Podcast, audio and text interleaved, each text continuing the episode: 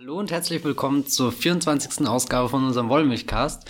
Wir äh, sind heute wieder hier, um über Filme zu reden, nämlich das sind wir, das ist die Jenny und der Matthias. Äh, einmal hier Jenny von thegaffer.de und ich bin von das Filmfilter. Und wir haben uns angeschaut äh, die Fortsetzung von Blade Runner, nämlich Blade Runner 2049. Wollen im Anschluss über einen anderen Film reden, nämlich äh, mein Tante. Ah ja.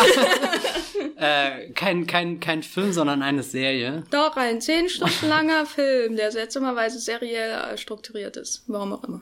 Aber vielleicht können wir darauf später eingehen, was ja. es damit auf sich hat. Genau. Und zum Schluss gibt's noch ein paar Worte über äh, Vin Diesels Sachen. Renaissance in äh, Triple X3 und den neuen Frederick Wiseman-Film. Genau, wir wollen gleich schon vornherein sagen, dass wir Blade Runner spoilern werden. Nehme ich mal an. ähm, das heißt, wenn ihr Blade Runner 2049 oder Blade Runner von Ridley Scott noch nicht gesehen habt, dann ist es sehr gut möglich, dass ihr hier gespoilert werdet. Matthias, möchtest du vielleicht kurz deine Beziehung zu dem Original äh, festhalten? Also Blade dem Runner? Dem Original Blade Runner von 1982, als ich den damals im Kino sah. Also nicht 82, sondern erst kürzlich auf der Berlinale ist mir wieder klar geworden, äh, was für ein absolut faszinierender Film das ist. Und dass ich den eigentlich viel zu selten schaue. So, dass, den sollte man alle zwei Wochen irgendwie gucken. Und dann habe ich das jetzt vor Kinostart auch getan. Einmal ganz normal gesehen und dann gleich zweimal mit verschiedenen Audiokommentaren, unter einem von Ridley Scott, wo er ganz schamlos, den hat er scheinbar aufgenommen, als er hier äh, American Gangster gedreht hat und dann irgendwie den Satz fallen lässt, äh, dass, dass alle Zuschauer jetzt bitte doch American Gangster schauen sollen, weil der so großartig ist. Nein, auf alle Fälle, was ich sagen will, ist, dass das einer der, der unendlichsten Filme ist, die ich kenne und und unendlich? Das, ja, so, so im Sinne von unendlich. Ich schau den an und du hast ja vorhin gemeint, äh, du vergisst jedes Mal wieder das Ende. Und ich glaube, das äh, muss man ja gar nicht negativ sehen im Sinne von der Film ist so vergesslich, sondern es ist jedes Mal einfach eine neue Erfahrung, da einzutauchen in diese, diese Neon-Welt und das alles zu erleben. Und selbst wenn, wenn diese, diese Ästhetik oder so mittlerweile bis zum Erbrechen kopiert wurde und neu aufgelegt wurde, fühlt sich halt nicht so an wie, wie diese allererste Einstellung, wenn, wenn sich das Auge öffnet, du siehst diese, diese, diese Felder von, von Flammen, von Stadt, von, von Vangelis dröhnender Musik und so. Und dann frage ich mich jedes Mal, wie, wie kann das denn sein, dass das 1982 gedreht wurde und seitdem nie wieder ein Regisseur geschafft hat, annähernd sowas Gigantisches zu machen? Das wäre jetzt die perfekte Überleitung zu Villeneuve. Ich würde einfach nur kurz äh, sagen, dass ich Blade Runner sehr mag. Ist jetzt also das Original. Äh, zu dem anderen Film kommen wir noch. Nein, also ich ähm, habe ihn erst, also er gehört nicht zu diesen Filmen aus den 80ern, mit denen ich so sozialisiert wurde, weil der war irgendwie in unserem Haushalt nicht präsent, was vielleicht an den Schnittfassungen liegt oder daran, dass es sehr lang ist und vergleichsweise wenig passiert. Ich habe, als ich den zum ersten Mal gesehen habe vor ein paar Jahren, da war ich auch irgendwie hin und weg. Er, vor allem aus Designsicht und weil er halt in Hongkong gedreht wurde und man das wirklich sieht. Und ähm, ich finde es einfach ähm, Film, der in jeder Hinsicht auch perfekt gecastet ist, was man manchmal vergisst bei all der, bei all dem Production Design. Äh, wenn man, also ich habe ihn vorhin ja nochmal beim Mittagessen machen geguckt. Die beste äh, Rezeptionsweise von Blade Runner ist, wenn man gerade in der Küche steht und oh, da ist Rutger Hauer gerade im Fernsehen, dann gucke ich mal kurz rüber. Äh, und Rutger Hauer ist einfach äh, großartig, wie er diese wahnsinnig kitschigen, ähm, übertriebenen Sätze mit der Taube in der Hand was flüstert gegen Ende. Ganz bekanntlich die beste Filmszene aller Zeiten ist. Wer hat das gesagt? Äh, ich weiß es nicht, aber das lässt sich irgendwo sicherlich recherchieren im Gut. großen Buch der Filme. Welche äh, Schnittfassung magst du am liebsten? Ich habe, glaube ich, nur den Final Cut gesehen. Ach so, okay. Weil ich glaube, ich habe damals zum ersten Mal den Director's Cut irgendwann mal im Fernsehen gesehen, aber damals noch nicht mit dem Wissen, dass es überhaupt mehrere Schnittversionen gibt und war dann später äh, überrascht, dass sich der Film so neu angefühlt hat, als ich dann den Final Cut gesehen habe. Nie gesehen habe ich die, die Originalfassung was ich aus, aus Gründen mal irgendwann machen will, einfach aus Neugier so. Ja, mit so einem Voice-Over am Ende. Genau, wo er so. scheinbar ganz. Also ich kenne so einzelne Szenen, wo er da drüber redet und in diesen Szenen hat sich das schon sehr unangenehm angefühlt. Deswegen bin ich mir nicht sicher, ob es sich lohnt, dieses Risiko einzugehen, den Film dann vielleicht in einer Fassung zu sehen, die sehr abturnt ist, aber vielleicht ergibt sich mal irgendwann die Zeit dazu. Ja. Äh, nun hat äh, die Villeneuve äh, eine Fortsetzung gedreht die seit mehreren Jahren schon, schon immer mal wieder durch Hollywood kursiert in, äh, unter anderem Ridley Scott hat er mal selbst in Erwägung gezogen, den Film zu machen, ist jetzt nur noch als Produzent dabei gewesen und hat das Regiezepter an den großen aufstrebenden Regisseur äh, von Filmen wie Sicario und Arrival und äh, anderen Prisoners. Dingen. Ah ja, genau, Prisoners zum Beispiel. Äh, die Frau, die singt. Incendies oder irgendwie so. Polytechnik. Ja, Polytechnik. Den habe ich tatsächlich erst davor gesehen, bevor ich Blade Runner angeschaut habe, so um ein bisschen die Lücken zu füllen. Und hätte mir dann gewünscht, lieber wieder Elephant von Gus Van Sant zu sehen. Ja. Das ist auch ein seltener Moment im Leben, wo man sagt, ah, ich hätte gern lieber Ele Elephant von Gus Van Sant. Naja, so, so rein, äh, um das kurz in den Kontext zu setzen, es geht um äh, einen Amoklauf an der Schule und äh, der Denis Villeneuve-Film ist in Schwarz-Weiß gedreht und super stilisiert, was irgendwie bei dem Thema, keine Ahnung, also so er baut, er provoziert und ganz viele Emotionen, aber du fühlst dich als Zuschauer immer genau dorthin getrieben und das äh, fand ich bei Elephant, äh, ist das viel natürlicher passiert, dass ich am Ende erschüttert war von dem, was gezeigt wurde. Wie findest du denn so Villeneuves Filme? Sonst? Also ich habe, glaube ich, nicht so viel gesehen wie du. Ach ja, ich bin da, äh, ja, ich äh, habe so meine Probleme mit Villeneuve. Ich finde ihn als Stilisten sehr interessant, also gerade in Einzelmomenten, also mir bleiben vor allem auch immer die Einzelmomente seiner Filme in Erinnerung, beispielsweise in ähm, Sicario, die Sequenz, wo sie nach Juarez reinfahren und diese unglaubliche Sog, ist ja eigentlich nicht mehr ein Sog, es wirkt ja wirklich so, als stände, stünde hinter einem jemand, so eine Brigade an Trommlern würde einem reintreiben nach äh, Mexiko in, in die Gefahr und so weiter. Die, das, wie er das entwickelt, das finde ich immer sehr spannend, aber als Ganzes sind die Filme für mich immer eher so Übungen im Schatten von anderen, besseren Regisseuren. Ich finde es interessant, dass er Geld kriegt und Filme macht, sagen wir es mal so. Und er ist nicht Tom Hooper, das lässt sich auch festhalten. Wie kommt denn jetzt der Bezug zu Tom Hooper? Ich weiß nicht, der kriegt auch Geld und macht Filme. Ja, aber doch ganz andere. Ja, aber ne, das sind die Facetten des äh, Hollywood-Finanzierungswesens. Äh, Na gut. Ich muss gestehen, ich bin auch, also Arrival war eigentlich der Film, wo ich mich auf seine Seite geschlagen habe, weil davor Sicario und Prisoners waren es auch eher so Einzelmomente. Und vor allem die, die Menschen, die er in den Film zusammenbringt. Ich glaube, das ist sein größtes Talent, dass er es einfach schafft, da im Fall von äh, Sicario hier lohnt sich ja schon die Zusammenarbeit mit Roger Deakins und Johann Johansson, was du schon gesagt hast, diese, diese Brigade von Trommlern im Soundcheck. Und Roger Jenkins hat ja auch die Kamera bei äh, Prisoners gemacht, der eine ganz atemberaubende Fahrt durch die Nacht hat, wo man Hugh Jackman im, im Regen und mit verschwitztem Gesicht sieht. Und äh, auch ganz toll ein Radiohead-Stück Radiohead am Ende einsetzt. Ähm, Roger Deakins ist jetzt auch wieder dabei bei äh, Blade Runner. Hervorragende Überleitung. 1A, 10 von 10 Punkte. Weil äh, vielleicht ist ja der eigentliche Star dieses Films nicht das äh, neue Regiewunderkind, sondern der Kameramann, der schon seit Jahrzehnten in der Traumfabrik arbeitet und noch nie einen Oscar dafür bekommen hat, obwohl er Meisterwerke von den Kronenbrüdern bebildert hat und andere Dinge und jetzt in Blade Runner sich natürlich an der Ästhetik von dem Ridley Scott Film bedient, aber wie ich finde, das Ganze nochmal auf der einen Seite mit seinen eigenen äh, Stilistiken verbindet. Also er hat ja zum Beispiel in Skyfall, was vielleicht ein ähnlicher Blockbuster jetzt so von der Größenordnung ist, schon sehr viel mit äh, Farbmustern gearbeitet, dass er ganze Szenen hatten, die nur in Blau waren, die nur in Orange waren und dann davor die Schauspieler nicht einfach gezeigt hat, äh, wie, wie Menschen, sondern eher so wie, wie Schatten und wie Silhouetten und so. Ähm, und das übernimmt er jetzt in Blade Runner auch und findet dann zu, zu dieser bläulich, grünlich, gräulichen Neonwelt, die so dieses, dieses, dieses, ähm, wie sagt man, Cyberpunk, keine Ahnung, so, so der Blueprint für Cyberpunk in Filmen, habe ich immer das Gefühl, dass das Blade Runner ist.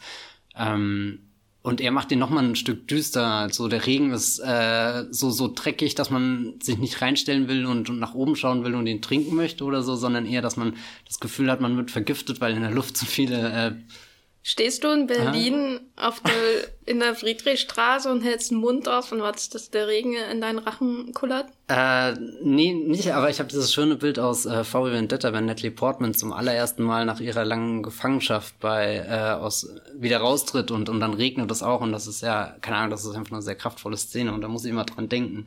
Und in Blade Runner ist ja auch dieser Moment, kommen wir vielleicht später drauf, wo eine Figur dann zum allerersten Mal das Haus in Anführungsstrichen verlassen darf und dann auch den, den Regen so als was ganz Besonderes wahrnimmt, aber trotzdem transportiert das der Film irgendwie wie sowas total un- äh, oder menschenfeindlich. Also es ist eine sehr menschenfeindliche Umgebung und später gibt's dann äh, ein, ein Wüstenpanorama in Las Vegas, was äh, auch schon so sehr, sehr toxisch aussieht, äh, weil allein die Farben sind dann in Richtung Gelb, Orange und Rot und so. Dann überall ist Staub und Sand und es wirkt nicht so, als könnte man da richtig atmen. Und den dritten großen Teil, den er hat, ist so, so eine heruntergekommene Schrottmüllkulisse. Wo, also es gibt dann, klar, äh, Los Angeles hat sich weiterentwickelt, die Häuser sind noch höher geworden, die Bauten noch gewaltiger. Dann dieses äh, Los Angeles, wo es scheinbar einen Zwischenfall gab äh, und der jetzt atomar verseucht ist oder was auch immer. Äh, und der andere Teil dieser Welt fühlt sich dann wie so ein Wasteland an. So, so. Ist das nicht San Diego? Ist das San Diego dann? Ich weiß nicht, die Karte schweift so darüber hinweg. Ja, doch, das, das kann sein. Also San Diego fällt irgendwann im Film, auf alle Fälle wird das genannt. Ähm, und das sieht einfach absolut atemberaubend aus. Aber ähm, jetzt mal über die Äußerlichkeiten hinweg, würdest du sagen, dass es eine, eine Weiterentwicklung von Blade Runner ist oder eine neue Fassung? Hm, Ich habe es schon sehr als eine Fortsetzung im Sinne von Weiterentwicklung wahrgenommen, nicht von wir machen das gleiche nochmal neu. Er, er übernimmt zwar so bestimmte Dinge, die man, glaube ich, einfach von Blade Runner-Film erwartet. Auch so diese grundlegenden Fragestellungen von, äh, also im Blade Runner, für alle, die es nicht wissen, geht es ja um äh, darum, dass äh, Replikanten erschaffen wurden, sprich äh, erschaffene Menschen, ähnliche Wesen, die du halt nicht mehr unterscheiden kannst von, von den tatsächlichen Menschen aus Fleisch und Blut. Und äh, diese titelgebenden Blade Runner sind dann dazu da, um die Modelle, die älter sind als der Nexus 8, wenn ich mich nicht irre. Also es gibt verschiedene Modelle und je älter die Modelle, desto äh, So Modelle vor dem Blackout. Da gibt es Genau. so ein Blackout und alles, was davor produziert wurde, soll irgendwie abgeschafft werden. Genau, weil die außer Kontrolle geraten und was auch immer. Und äh, in dem ersten Film gibt's ja die Tyrell Corporation, die das ganze äh, Unternehmen in die Wege geleitet hat. Jetzt im neuen Teil gibt's einen Mann namens Neander Wallace, der nichts sehen kann. Ähm, aber trotzdem von ganz großen Dingen träumt, nämlich, dass, dass seine, dass diese Schöpfung, die er von Tyrell gekauft hat, diese Replikanten noch menschlicher werden und sein großes Ziel in diesem Film ist es, das Wunder der Geburt quasi zu, zu kopieren, zu, zu imitieren. Ja, was ja scheinbar irgendwo gelungen ist, weil es, äh, ohne jetzt zu viel wegzunehmen, aber wir spoilern ja, oder? Ja, ja, wir haben Also schon explizit auf Spoiler ja, genau. Ähm, das heißt, es gibt ein Kind, was schon aus einer Replikantenbeziehung entstanden ist. Und das hätte der Neander Wallace jetzt auch ganz gerne. Und das ist ja schon mal so, so ein Teil, wo, wo diese Entwicklung fast schon so in Evolution umschlägt oder so. Und auch äh, neue Fragen aufstellt, die jetzt, äh, das größte Geheimnis des ersten Teils ist ja immer so ein bisschen dieser Cliffhanger, dass äh, Harrison Ford möglicherweise selbst ein Replikant ist. Und der neue Teil legt es ja auch nahe, dass alle Blade Runner, wie jetzt der von Ryan Gosling verkörperte Officer K, sowieso von Natur aus Blade Runner sind, weil nur diese übertrieben stärkeren Replikanten. Men äh, genau, äh, Replikanten sind in der Lage, andere Replikanten zu jagen. Und der Film gibt zwar keine genaue Antwort auf das Dilemma mit der Harrison Ford-Figur, Rick Descartes, finde ich. Er legt sich da nicht unbedingt fest, also ich finde, es ist immer noch offen, dass, dass er vielleicht auch ein echter Mensch sein könnte oder auch nicht. Also ich finde, der erste Film gewinnt dadurch, dass wenn er ein Replikant ist, weil im ersten Film hättest du dann dieses Wunder der Liebe zwischen ihm und Ja. Sean Young und hier dann quasi das Wunder ihrer Schöpfung, gemeinsamen Schöpfung, weil das, was die beide Fil beiden Filme ja dann gemeinsam haben, ist dieses, diese Replikanten, die Mensch, Menschen sein wollen. Und Ryan Gosling spielt ja jetzt wieder einen Replikanten, der zwar weiß von Anfang an, dass er ein Replikant ist, das ist ja der Unterschied zu, nehmen wir mal an, Ryan Go äh, Harrison Ford im Ja. ersten Film, wenn er, wenn er kein, äh, wenn er ein Replikant ist, aber es nicht weiß, also Deckard. Und Sean Young im ersten Film, die es ja am Anfang auch nicht weiß. Und er weiß das jetzt von Anfang an, aber dort, wenn, wenn die Idee jetzt Bestand hat, er ist aus einem äh, Wunder entstanden, das quasi menschenähnlich ist, dann kommt er, ist er men auch menschenähnlich. Also ich, bei ihm ist ja nie die Frage, ob er Mensch ist, eigentlich wirklich, sondern immer die Frage, ob er das Ergebnis eines Wunders ist, das quasi menschenähnlich ist, nämlich zwei Replikanten, die so menschenähnlich sind, dass sie dann schöpfen können, was sie zu quasi Menschen macht. Ja. Die Frage nach Menschlichkeit ist ja auch irgendwie so ein großes Thema jetzt in, dem, in der Fortsetzung. Und auch das Wunder, was äh, äh, Dave Bautista in seiner bisher tollsten Rolle Und da hast du jetzt aber Dave Bautista wirklich sehr elegant Oder? eingeflochten. Ja. Ähm, also der Film eröffnet mit Dave Bautista, den ja manche aus so einer Sportart kennen, wo sich Menschen auf den Kopf hauen oder so, ich weiß nicht. Was macht er so? Na, Wrestling. Er ist ah, ja, kein genau, MMA-Kämpfer, er ist Wrestler. Na gut, äh, ich kenne mich da nicht so Und da kommen nur gute Menschen her, nämlich wie The Rock und John Cena und Dave Bautista. Genau. Der war ja in Guardians of the Galaxy und James Bond durfte schon ein bisschen zeigen, dass er auch Talent hat, um sich vor, vor Kamera als Schauspieler zu bewerben. Ähm, er spielt jetzt einen, äh, einen dieser älteren Replikanten, die von Harrison Ford, äh, äh von Harrison Ford, ich, von Ryan Goslings äh, Officer K ausfindig gemacht werden und äh, dann leider auch schon ziemlich früh stirbt. Aber ich finde, äh, diese, diese Szene finde ich exemplarisch für was, was mich generell an Blade Runner begeistert. Der Film dauert zwar irgendwie 162 Minuten oder so, ist sehr lang, aber besteht an sich aus sehr wenigen Szenensequenzen. So, so also so, man kann den Film immer so in 10 Minuten Blöcke irgendwie einteilen und diese erste, äh, bekommst immer eine neue Figur vorgestellt, ein neues Setting, ein neues Licht, was Roger Deakins irgendwie mit reinbringt und dann eben auch diese Charaktere, zu denen wir wenig Hintergrundinfos haben, aber die allein durch ihr Auftreten, durch, wie sie sich durch die Welt bewegen, ob das jetzt ein aufrechter Gang ist oder ob das eher so ein gedrückter Gang ist, wie jetzt bei diesem, diesem Replikanten, den Dave Bautista spielt, wo du merkst, dass der, der schon Dinge erlebt hat, von, von denen wir nicht zu äh, träumen wagen und so. Und äh, der dann eben auch Ryan Gosling damit konfrontiert, dass er selbst noch kein, kein Wunder gesehen hat und dass er deswegen gar nicht äh, einschätzen kann, was, was seine Existenz hier und sein, sein Replikanten seinen in dieser apokalyptischen Welt oder postapokalyptischen Welt eigentlich bedeutet und, und man erfährt äh, ultra viel und es wirkt nicht so, wie wir quetschen das alles rein, so, sondern eher so beiläufig äh, wird dann erwähnt, dass Dave Bautista hier Protein-Farming äh, betreibt und so. Und was darauf schließen wird, dass es offensichtlich äh, Lebensmittelknappheit in dieser Welt herrscht und, und alles mögliche, so, so, so kleine Details, die irgendwie dieses Blade Runner-Universum noch ein bisschen größer machen, ohne Fantasie zu nehmen, weil es gibt ja dann immer noch so Bestandteile wie die Off-World, von der oft geredet wird, äh, dass es irgendwo woanders äh, schöne Orte gibt, an, an denen sich es noch zu leben lohnt oder an denen man sich zumindest ein, ein florierendes Leben vorstellen kann und nicht so ein, ein Überleben im Matsch und im Dreck. Und äh, in dem Fall finde ich dann Blade Runner auch da ein, Ausbau, eine Weiterentwicklung und nicht einfach, wir haben jetzt nochmal diese typischen Häuserschluchten, die sind zwar auch mit drinne, ähm, aber wie fandest du es denn eigentlich?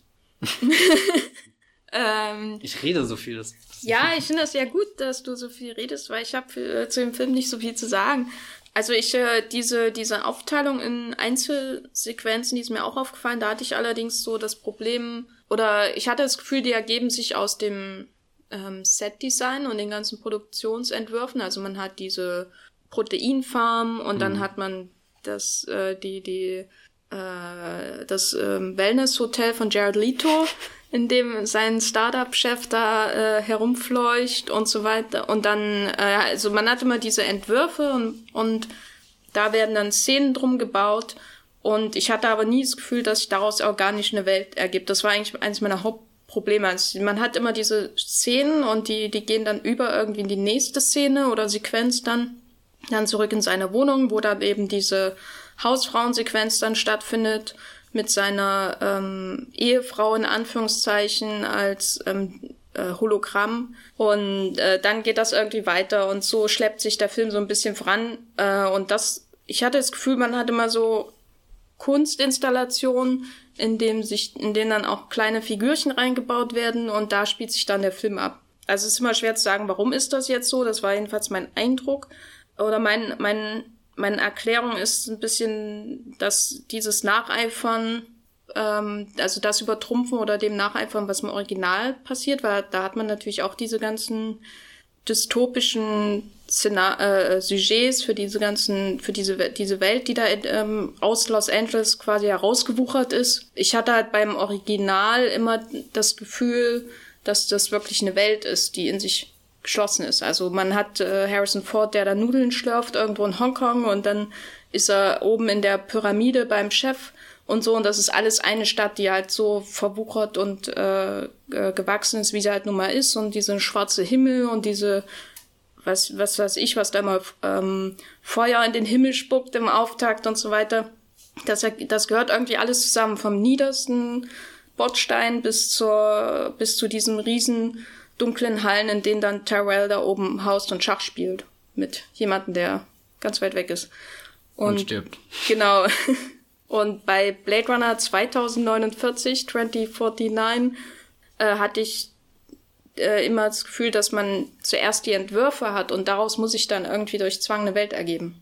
Das hm. fand ich dann am krassesten, als sie nach ähm, Las Vegas sind und als er da an diesen ähm, nackten Sphinxen vorbeiläuft, da im Sand, die äh, äh dieser riesen, weiß nicht, ob das ein riesen Stripclub vorher war oder so, was da übergeblieben ist, diese Statuen, das sind alles so keine, also das sind Welten, wo ich denke, da hat auch niemand früher ge gelebt drinne. Und soll ja mal jemand drin gelebt haben. Naja, gut, so wie in Las Vegas jetzt auch wahrscheinlich keine Menschen wirklich leben. Doch, in Las Vegas leben Menschen. Ja, ja, nein, aber ich meine jetzt so, so diesen, du siehst ja schon den, den Las Vegas-Trip, so wie er sich fortentwickelt hat in der Zeit, wie die Pyramiden nochmal eine Schicht drauf bekommen haben und die Hotels nochmal größer geworden sind. Ja, aber mein Ding ist ja, dass es auf alles in dem Film zutrifft. Das sind keine gelebten Räume, das ist alles so, äh, wir versuchen jetzt eine Blade Runner-Welt zu erschaffen. Ah. Und nicht, wir versuchen eine Welt zu erschaffen, in die in 30 Jahren aus unserer entstanden sein könnte. Weißt du? Weil das ist ja das, was Blade Runner, also den alten, ausmacht irgendwie, dass er sagt, hier 2019, da haben wir äh, Los Angeles, aber der Smog, den wir hier aus den 80ern kennen, der ist noch viel schlimmer und äh, die, die äh, Migration hat jetzt zu einer quasi China, also Chinatown ist quasi eine eigene Stadt geworden in Los Angeles oder Koreatown oder was weiß ich. Und die, dieses Downtown ist ad absurdum geführt durch das Tyrell-Gebäude und so. Und diese, dieser Fl die Flächenstadt Los Angeles ist quasi wie ein Land geworden. Also die, äh, und also alles ergibt sich irgendwie aus dem, was in der Realität vorhanden ist. Während Blade Runner 2049 sich aus einer Idee von einem Film ergibt, der 1982 ins Kino gekommen ist. Ist mein Gefühl. Aber ist denn nicht äh, sowas wie, wie das äh, Blackout-Ereignis, was immer nur angesprochen wird und nie wirklich äh, gezeigt wird? Das ist doch äh, dann wahrscheinlich dafür da, um zu erklären, warum jetzt Las Vegas so aussieht, wie es aussieht. Und, also ich habe jetzt kein Problem damit, dass Las Vegas so aussieht, wie es aussieht. Ja, ja, nee, ich versuche. Äh, also irgendwo kann ich es auch ein bisschen nachvollziehen. Äh, er ist schon auf fast Cinematic Universe getrimmt, so vor allem mit so, so zwei, drei kleinen Szenen, die, die wirklich ein bisschen deplatziert wirken, weil sie sowas, äh, noch so eine Replikantenuntergrundarmee und so äh, mhm. andeuten, wo du merkst, da, da spielt jemand mit dem Gedanken eines dritten Teils oder eines Spin-offs oder was auch immer. Mm. Aber ich habe das überhaupt nicht so wahrgenommen. ich, ich kann dir da leider überhaupt nicht zustimmen. Ja, nee, ist ja auch ähm, ähm okay. Also, zum Beispiel, also was ich zum Beispiel viel gelesen habe, ist halt die Kritik an den Frauenfiguren. Die fand ich jetzt das ist mir alles nicht so bitter aufgestoßen, wie, glaube ich, vielen anderen, die äh, ich glaube, den gesehen haben. konzentriert sich auch hauptsächlich auf Joy und nicht unbedingt auf Robin Wright und Sylvia Hux, weil die fand ich ja dann doch sehr, sehr konsequent und auch interessant in ihren Motiven. So, äh, Robin Wright spielt die Vorgesetzte von Officer Kay. Sie ist klar ein Mensch, und sie ist klar darin interessiert, die aktuelle Weltordnung zu erhalten, was ja schon mal irgendwie interessant ist, weil diese Weltordnung ja auch nicht wirklich so aussieht, als will man die unbedingt erhalten. Aber sie äh, verwehrt sich eben an den Gedanken, dass Replikanten auch irgendwie Kinder zeugen können und so. Aber ist dann gleichzeitig so fasziniert von Kay, dass sie ihn so, so auch ein bisschen als den, den, den Kollegenfreund wahrnimmt, zu dem sie sich abends ins Apartment verkriecht, um mit ihm einen zu trinken und vielleicht noch mehr zu machen, wenn er nicht so diszipliniert gewesen wäre und sie dann wieder wegschickt oder so. Und Sylvia Höx spielt äh, eine Replikantin, die direkt von Neander Wallace, also diesem, diesem gottgleichen äh, Schöpfer, Startup-Guru, Jared Leto, was auch immer, die von ihm geschaffen wurde, offensichtlich äh, sein, sein, sein Engel ist, sein, sein liebster äh, Replikant, der sogar einen Namen Luffy hier bekommen hat. Äh, Aber ist es wirklich sein Liebster? Weil ja. es kam mir immer so vor, als wäre sie halt seine, nee, oder so zumindest seine, seine Killer-Assassinen-Sekretärin. Ja, ja, genau, aber, aber er, er versucht sie ja damit immer so zu motivieren, du bist doch äh, die Beste oder so. Und wie sie das auf der einen Seite auch, also das ist ihr persönlicher Arc, sie will diese Beste sein, aber gleichzeitig merkt sie dann auch, als sie Ryan Goslings Kay hier verfolgt, dass der auch sehr gut ist. Und äh, so, so wie sie dann hin und her gerissen ist, wie sie auf der einen Seite Neander Wallace imitieren will, allein durch die Art, wie sie später Menschen tötet oder so aber gleichzeitig dann, dann so, so begeistert von, von Case, dass es ihr irgendwie schwerfällt, sich ihm da wirklich in den Weg zu stellen oder so. Keine Ahnung, fand ich schon sehr faszinierend. Und dann eben zu äh, Joy, diese Hologrammprojektion, kann ich verstehen, dass das irgendwie problematisch ist. Andererseits fand ich die Beziehung zwischen den beiden immer faszinierend, weil ja beide irgendwie so künstlich und verloren sind und nur für einen Zweck geschaffen wurden. So für Joy ist halt der Zweck, äh, muss ich auch ein paar Mal denken, sie ist so ein bisschen die die Weiterentwicklung von Samantha aus äh, Hör hier, diesem Joaquin Phoenix Film, wo er sich in seine US verliebt und so und äh, und also eben Joy geschaffen mit dem Sinn und Zweck irgendwie Männern einsamen Männern in dieser Welt beizustehen, die aber keine Ahnung, auch irgendwie was mehr will. Also nicht nur in dieser, dieser Hologrammvorrichtung im Haus äh, leben will, so sie sagt ja auch zwischendrin, mir fällt gleich die Decke auf den Kopf oder so, sondern da äh, auch mehr entdecken will. Und er, der ja eigentlich auch nur für den Zweck geschaffen ist, um andere Replikanten, und sie sind ja irgendwie so beide so verlorene Seelen. Und das Interessanteste ist dann äh, eine Sexszene, die auch wieder an Höhe erinnert, wo dann Samantha quasi jemand einen, einen echten Menschen in die äh, Wohnung bestellt, damit da zwischen Joaquin Phoenix und, und dieser fremden Frau, aber mit ihrer Stimme eben äh, eine Sexszene stattfinden kann. Und das gibt's jetzt auch äh, in Blade Runner so ähnlich. Und da legt sich dann das Hologramm über die echte Person. Und ich weiß nicht, das fand ich total faszinierend. Mackenzie Davis genau. als Daryl Hannah-Ersatz quasi. Mackenzie Davis aus Halt and Catch Fire, die ihr unbedingt immer noch schauen solltet. Insofern kann ich die Kritik teilweise nachvollziehen, aber irgendwie fände ich es auch schade, wenn diese Szene mit dieser hypnotischen Wirkung nicht unbedingt existiert hätte. Also ich kann die Kritik auch insofern nachvollziehen, als natürlich der Film die Frauenkörper schon über die Charaktere hinaus immer so als Staffage irgendwie äh, benutzt. Also man hat dann später, man hat diesen, äh, dieses Stripclub Sphinxen, wie ich sie jetzt einfach mhm. mal nenne, durch die er da in der Wüste wandert. Ähm, und dann die einfach kommentarlos da sind, so. Und dann hat man später die Szene, wo er quasi die riesige ähm, das riesige Holo Joy-Hologramm ja. quasi sieht und damit auch ihre Form als ähm, konsumierbare, vervielfältigte äh, Schablone quasi, weil sie ist ja völlig seinem Kontext entrissen und einfach da und jeder kann sie kaufen, wie er will. Und sogar und so Formen, du siehst ja kurz, was so ihre Maße oder so sind, das kann man ja sicherlich dann genau. einstellen. Ich habe das immer so interpretiert, dass auch jetzt, weil du gesagt hast, diese, diese Las Vegas Sphinxen oder so, dass das so ein bisschen dieses dystopische Element markieren soll, in, in dieses Wollustgebiet entwickelt sich irgendwie diese doch männerdominierte Gesellschaft dann hin. Also ich habe das sogar eher als äh, so, so, ein, so ein urteilendes, fingerhebendes, keine Ahnung was wahrgenommen mit, äh, naja, schaut, wie abartig das geworden ist, wie, wie pervers und wie unecht das alles ist.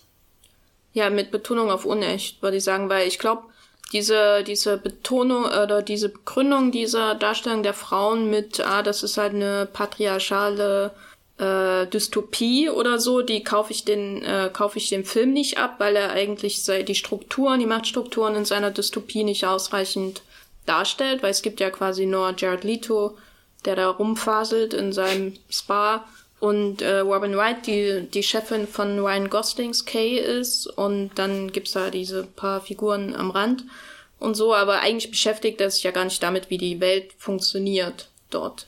Und da gibt's nie so einen Moment, wo jemand sagt, du bist jetzt das, weil du eine Frau bist oder so. Alle machen, die spielen ja ihre Rolle. Hm. Ähm, ich finde das jetzt nicht so wahnsinnig schlimm, weil eigentlich alles wahnsinnig unecht in dem Film wirkt. Und äh, was, worauf ich noch ein bisschen hinaus wollte, ist nämlich dieses, was ihn wahnsinnig vom Original abhebt. Und ich bin mir nicht sicher, ob es Absicht ist, ist dieses, dieser Menschlichkeitsfaktor, der völlig abhanden gekommen ist äh, über weite Strecken in Blade Runner 2049, 2049, äh, weil das, was ich mich, äh, was ich am Original interessant finde, ist, dass er Tyrell dann, die gehen ja dann, also Rutger Hauer und so geht ja zu Tyrell und der macht da sein Schachspiel und sitzt da in seinem Bett und ist irgendwie gebrechlich und so und das wirkt irgendwie immer noch so, das ist wie eine menschliche Figur, nur eben in der Zukunft und der hat viel zu viel Macht und der ist wahnsinnig.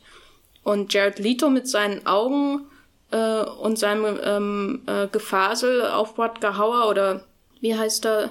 Äh, Betty, Roy Betty. Roy Betty. Art, nur eben irgendwie leer und ohne dramaturgische Begründung äh, wirkt wie so eine Schablone oder so eine Hülle, die das halt jetzt alles abspielt. Die Rolle, die, er, die ihm zugewiesen wurde. Oder eben Mackenzie Davis im Vergleich zu Daryl Hannah. Sie ist halt da, um das zu reproduzieren, aber hat irgendwie keinen eigenen richtigen Antrieb. Oder eben das Casting von Ryan Gosling im Vergleich zu Harrison Ford. Ähm, wir können ja dann nochmal zu Harrison Ford kommen. Das ist, glaube ich, ein wichtiger Punkt. Ja. Aber was, weil das, was den Film ja gravierend abhebt vom Original, ist, dass die Replikanten und die Menschen eigentlich nichts unterscheidet in Blade Runner 2049. Ging es dir? Und das Problem dabei für mich ist, dass die Replikanten den originalen Blade Runner ausgemacht haben. Äh, Harrison Ford ist wahnsinnig wichtig für den Film, also für den alten. Und aber das, was den Film tragisch, das, was ihn groß macht in gewisser Weise, in, als Auseinandersetzung mit der KI und wie sie in der Welt von Menschen existieren soll, ist, dass man diese wahnsinnig intelligenten, mächtigen Götter hat, die ein Ablaufdatum von vier Jahren haben. Und äh, dann sind sie halt tot. Und die kämpfen dagegen an. Und das ist, macht Blade Runner groß, sag ich mal, als Film, dass man diese ähm, Tragödie im Zentrum hat. Und bei Blade Runner 2049 wird dieser ganze Mirakelkram äh, äh, aufgebaut, dieses äh, Wunder um diese, die, das Kind von den Figuren, die eigentlich keine große Rolle mehr spielen, äh, aber das entwickelt nie diese, dasselbe Gewicht sozusagen. Also man hat diese ganze Welt wird reproduziert und weiterentwickelt, getuned äh, mit, ne, mit der Ehefrau, äh, mit der ähm, Helferin von Jared Leto, der, der Sekretärin oder was auch immer. Und äh, man hat manchmal das Gefühl, aha, die eine Figur soll die andere so ein bisschen ersetzen. Also die Helferin von Jared Leto hat ja schon so ein bisschen was Rutger Haueriges in ihrem oder eigentlich auch wirkt auch ein bisschen wie ein Terminator. Ja, ja, ein Terminator. Äh, wie, wie Christina Logan in Terminator 3. Dann wird natürlich noch Sean Young direkt eingebaut und so. Äh, aber das, dieser Antrieb, das, das menschliche Drama bei dem Ganzen fehlt komplett. Und vielleicht hat mich das auch noch äh, mehr dazu in diese Richtung, aha, die Welten oder die, die Sujets, die da aneinandergereiht werden, sind leer irgendwie gebracht. Aber ist denn dann, weil du es jetzt schon äh, angedeutet hast, Harrison Ford nicht der, der das menschliche Drama in den Film bringt, der, der nach diesem ganzen Film, wo, wo Menschen sehr, sehr, sehr isoliert, sehr ausdruckslos, sehr, sehr stur, sehr Terminator-esk sich durch diese Landschaft bewegen, wo er dann auf einmal ist, der, der auch den Humor mitbringt, der, der irgendwie so wirkt, wie als ist er halt gerade erst in seinem, seinem Wüstenloch da aufgewacht und hat irgendwie noch einen Kater vom Vorabend, wo er mit der äh, Elvis und Frank Sinatra Hologrammprojektion ein Trinken An der Liberace-Projektion am Klavier. Ja, oder? Ähm. ja, ja, also ich, ich kann auf jeden Fall nicht den Vorwurf äh, verstehen, dass Harrison Ford keine Lust gehabt haben soll. Das verstehe ich auch nicht. Äh, den man immer liest. Und das ist Harrison Ford ist halt ein Meme geworden mittlerweile, was das angeht, was seine fehlende Lust äh, für Filme angeht. Aber ich finde ihn sowohl in Star Wars 7 als auch hier nicht unbedingt lustvoll, weil Harrison Ford ist jetzt nicht der lustvollste Schauspieler auf dem Planeten, aber er ist auf jeden Fall da, um das zu machen, warum man Harrison Ford engagiert. Er ist bei der Arbeit und macht's ja halt. Und äh, ich finde, ich finde, ich stimme dir da auf jeden Fall zu. Der, der Auftritt von Harrison Ford ist auf jeden Fall ein Bruch im Film, weil er ähm, der erste Mensch ist, den man eigentlich sieht. Was natürlich ironisch ist, wenn man daran glaubt, dass Deckard ein Replikant ist. Die, die Story baut nicht auf ihm auf, und er ist eigentlich nur eine periphere Figur, die, äh, also das Lustige an Blade Runner oder das, was mir, was vielleicht das Originellste an dem ganzen Film ist, ist ja, dass Ryan Gosling glaubt, also Kay, dass er der Held der Geschichte ist, aber er ist es eigentlich nicht. Und das wird auch sehr schön gebrochen und ich habe mich als Zuschauer auch selbst ertappt gefühlt, wie ich das auch die ganze Zeit dachte, weil weil er, er hat so eine so, so, so eine so eine Verschwörungsenthüllungsgeschichte irgendwie so die im Hintergrund mitgeht und im Endeffekt wie so ein Detektivfilm, du sammelst Hinweise und so, so nach zwei Dritteln des Films hast du auch das Gefühl, du, du bist langsam da und hast rausgefunden, was es ist. Und, und Kay glaubt auch, er, er weiß das langsam, dass er der, diese, diese messianische Figur ist, die hier so, so, the, chosen one halt. Und, und er bekommt es dann halt auch so knallhart gesagt von dieser Untergrundanführerin, wie du, wie du dachtest das. Und, und vor allem der nächste Satz ist auch schon, wir alle haben das gedacht, irgendwie so, äh, keine Ahnung, fand ich, fand ich sehr schön aufgegriffen, diese, diese, diese Enttäuschung und gleichzeitig diese angenehme Überraschung irgendwie. Äh, und er über, ich hatte das Gefühl, dass äh, so gerade die letzten zehn Minuten ja auch so ein, wieder so ein Übergeben des Protagonistenstabs zurück an Harrison Ford äh, ist, weil Kate äh, nimmt ein, ein trauriges Ende im Schnee zur Musik von Tears das in the Rain. Das ist aber auch nur Drive, das, also zwei. Drive 2? Ja, nein, Drive? Drive macht er auch seine Aufgabe und, und dann, stirbt, ähm, stirbt er quasi offscreen. Oh Gott, ich muss Drive nochmal schauen. Spoiler für Drive. Spoiler für Drive. Ja, nee, und auf alle Fälle. Also mich als super an Drive erinnert. Und er, er übergibt ja dann auf alle Fälle Harrison Ford so wieder diese ganze Verantwortung der Geschichte. So Harrison Ford, der sich zurückgenommen hat, hat, um eben seine eigene Tochter da zu beschützen. Das sagt er auch selbst, dass, dass, äh, dass man Opfer in diesem Prozess bringen muss. Und sein Opfer war eben, also sein Zeichen der Liebe war nicht da zu sein. Sein, sein Zeichen von Menschlichkeit war so, so jegliche Menschlichkeit eines Vaters. Äh, äh, seiner Tochter und auch irgendwie sich selbst zu verwehren. Also so als er da auftritt, merkt man ja auch, dass dass er eine sehr, sehr, irgendwie sehr verwahrlost ist, aber aber halt diesen einen Grund hat und weiß, warum er das getan hat.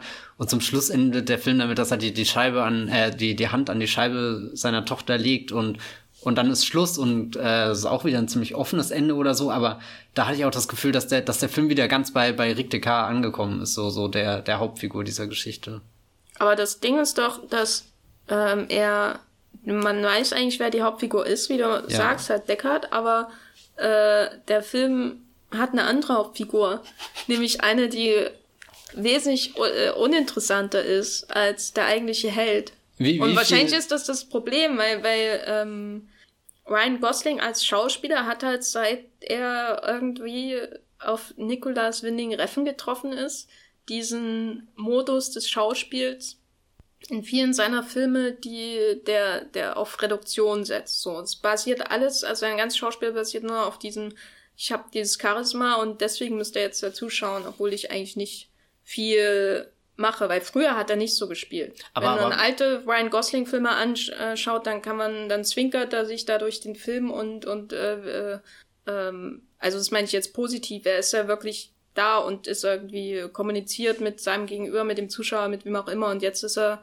Ryan Gosling in Anführungszeichen. Ist das Problem von Blade Runner aber nicht, dass das Gosling jetzt dieses Image über Filme wie Drive oder so bekommen hat und halt diese K-Figur perfekt dafür geschrieben ist, weil es eben dieser, dieser teilnahmslose Replikant ist, der halt seinen Job macht, ja, loyal aber will ich mir 160 Minuten über einen teilnahmslosen Replikanten anschauen, der durch eine Kunstinstallation latscht?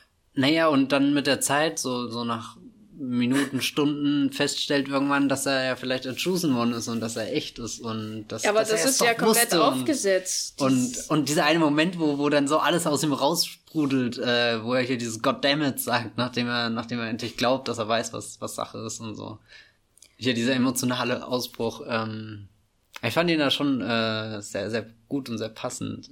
Ich finde ihn, äh, er ist passend für einen Replikanten der nächsten Generation, dem diese ganzen Ticks, die Harrison Ford in einem Spiel hat, oder nicht mal Ticks, aber Harrison Ford, der, selbst wenn der einen äh, Roboter ohne Emotionen spielen würde, würde er immer noch irgendwie sich so innerlich schütteln und so, was halt Harrison Ford immer so macht, wenn er irgendwo eine Straße lang geht äh, beim im Spiel jetzt. Also Harrison Ford ist einfach jemand, der der macht zwar nicht wahnsinnig viel, wenn er ähm, Emotionen irgendwie ausdrücken drücken, drücken muss, aber er kann halt nicht ohne so. Also Harrison Ford würde ich nicht äh, besetzen, um einen ausdruckslosen Roboter zu spielen. Ryan Gosling ist natürlich die bessere Wahl, aber so rein konzeptionell ist das doch völlig uninteressant, so 100 Minuten, äh, jetzt mal vereinfacht gesagt, eine ähm, relativ ausdruckslosen Figur in einer ähm, völlig übersteuerten, aber innerlich leeren Welt zuzuschauen, die von Station zu Station läuft, und andere ausdruckslose oder nicht mal ausdruckslose, sondern so One-Note-Characters zu treffen. Also Robin Wrights halt die Chefin und so ist sie dann halt die ganze Zeit. Und also diese Autoritätsperson hm. und die Helferin von Jared Leto ist halt die eiskalte Helferin von Jared Leto und Jared Leto labert halt. Weißt du, also das ist ja so ein konzeptionelles Problem des Films, dass sie eigentlich keine Heldengeschichte haben und keinen richtigen Helden, aber sich damit den ganzen Film irgendwie da beschäftigen müssen. Obwohl der Held irgendwo in Las Vegas rumhängt mit seinem Hund, Hundi. Und Whisky trinkt. Whisky und die Barace. Und äh, die Großgeschichte des Films, nämlich diese Wiedervereinigung mit seiner Tochter, quasi dann so im Nebenher noch machen müssen. Weil die eigentliche Geschichte ist ja, er liegt auf der Treppe und hat äh, einen Sinn für sein Leben gefunden. Hat das Wunder endlich erlebt, was, was ihm Dave Bautista am Anfang noch abgesprochen hat. Das ist doch, wie schön sich da der Kreis schließt, Jenny. Nee. da schließt sich für mich nix. Ähm, ja, also es scheint mir jedenfalls irgendwie so also ich verstehe, warum er es interessant findet, sich mit diesem, dieser K-Figur zu beschäftigen. Aber dieses äh, KI wünscht sich Mensch zu sein, äh, dem ringt da ja eigentlich nichts Neues ab. Mm, das ist die Frage, wie, wie viel muss man dem neu oder ich weiß nicht, ich finde das äh, ist generell schon so ein tiefes Thema von Anfang an, dass man es immer wieder neu aufrollen kann. Es gab ja diese auch einen anderen Film, der das zum Beispiel gemacht hat, der ja auch nicht sonderlich mehr Fragen stellt als jetzt schon äh, ein anderer Film davor getan hat, aber ich kann mich da immer sehr gut in dieser Welt verlieren und reindenken. Und äh, weil du jetzt äh, sagst, dass es irgendwie so von der Konstruktion, dass der Film so uninteressant an sich ist, so dass er diese Station hat und diese Figur. Und ich muss gestehen, es gab dieses Jahr keinen Film, wo ich mehr Sehnsucht hatte, ihn sofort nochmal unbedingt wiederzusehen, also noch, noch mehr aufzusaugen. Jetzt weiß ich nicht, ob das vielleicht dann wirklich eher halt der, dem Äußeren, der Hülle, der Ästhetik geschuldet ist. Aber äh, es gibt auch sehr schöne Filme, aber die schaue ich dann auch nicht nochmal an, nur weil ich sie schön fand oder so. Also irgendwas unendlich faszinierendes hat dann der Film doch irgendwo für mich. Vielleicht ergibt sich auch bei meinen Problemen, die ich mit dem Film habe, das eine aus dem anderen, nämlich diese Idee, dass sie Bilder aus einem anderen Film weiter produzieren, anstatt aus einer Welt, die etabliert wurde, wie sie sich weiterentwickeln würde. Also das, was ich am Anfang gemeint hat, so diese, die Stadt wirkt nicht wie eine Stadt, sondern wie eine Aneinanderreihung. Also wie wenn man durch ein Museum läuft und dann geht man den einen abgedunkelten Raum und da ist dann halt ähm, diese Straße mit äh, äh, Prostituierten und dann geht man den nächsten Raum und da ist dann jetzt das äh, Wallace Geschäftgebäude und dann geht man nächsten, da ist man Las Vegas. So kam mir der Film vor. Ähm, und das ergibt sich so ein bisschen aus seinem Umgang mit dem Original. Und ich glaube, der Arc, den Kay im Film hat, der ergibt sich oder die Probleme, die ich mit dem Arc von Kay im Film habe, ergeben sich auch aus dem Original, weil im Zentrum des Arcs von Kay halt dieses Wunder steht, das in einem anderen Film, aus einem anderen Film heraus erwächst. Diese Beziehung zwischen ähm, Rachel mhm. und Rick Deckard, die das Wunder produzieren soll. Das Ryan Gosling glaubt zu sein, äh, äh ist er aber nicht. Also Kay. Und ähm, damit baut der Film halt massiv auf eine Beziehung und deren Ergebnis, die wir hoffentlich in Erinnerung haben, weil sie nämlich in einem anderen Film äh, geschildert wird, der 30 Jahre alt ist. Und ähm, das glaube ich so ein Problem, dass er nicht organisch äh, diesen Arc für Kay entwickelt, sondern sagt hier, äh, er wäre gern das Ergebnis von einem anderen Film. Weißt du, er wäre ja. gern das, weil es gibt ja diese eine Liebesszene in Blade Runner, und äh, denkt man da, und im Grunde will Blade Runner 2049 dem entsprungen sein. Also eigentlich verteidigst du hier Kate gerade nur und sagst, er hat was viel Besseres verdient, als dieses Produkt zu sein, was er so gerne irgendwie dann doch wäre. Er hat auf jeden Fall bessere Nudelsuppe verdient, als was auch immer er in dem Film frisst. Ich finde das übrigens schön, weil du sagst, äh, das Essen, dass das immer noch gezeigt wird in den Blade Runner Filmen. Sowas fällt ja oft raus in so, so dystopischen Welten, dass du keine Ahnung hast, wie kommen die Menschen eigentlich durch den Tag.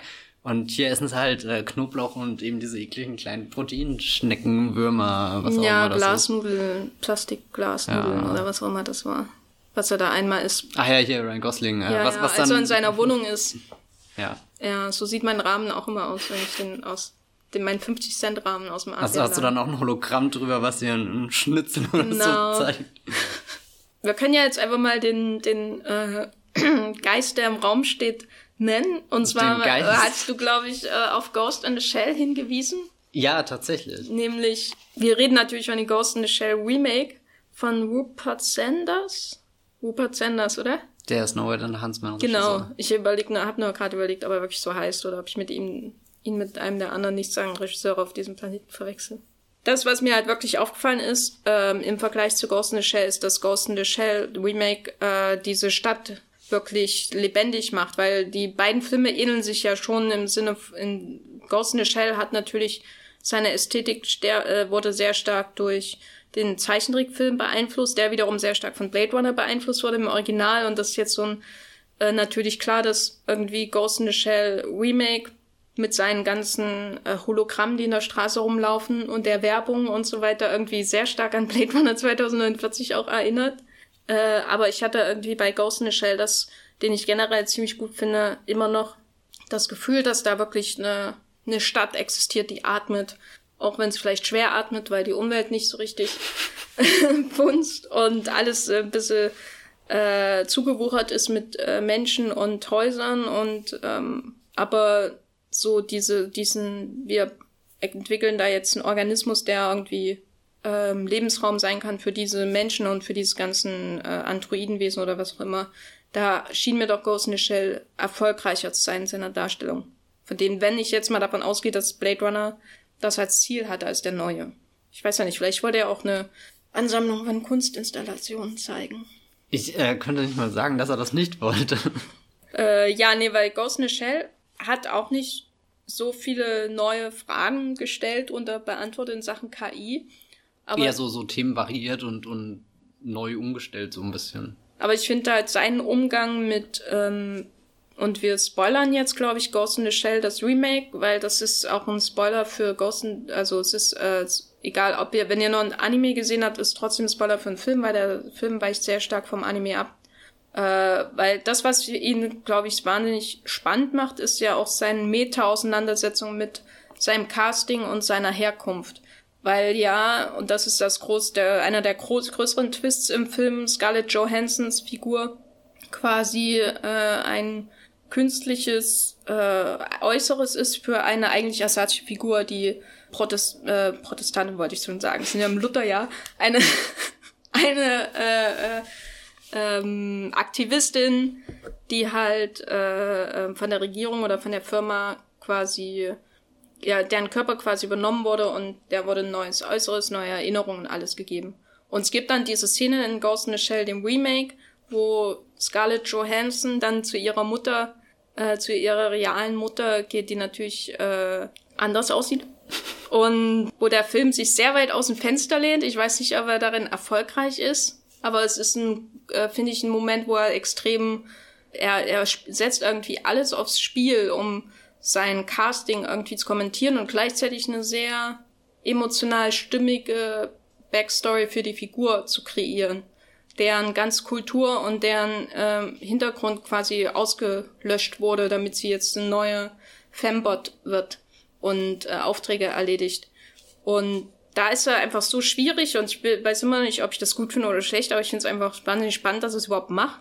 Und dass diesen Moment, wo er ähm, alles aufs Spiel setzt. Sowas hätte ich mir halt im Blade Runner gern gewünscht, der sehr äh, letztendlich sehr einfache Lösungen findet für seine Auseinandersetzung mit dem KI-Wunder. Das Mal ist was. das, was ich meine mit, also ich will jetzt keine neue, äh, keine Doktorarbeit über KIs im Film oder so von Blade Runner 2, also 2049.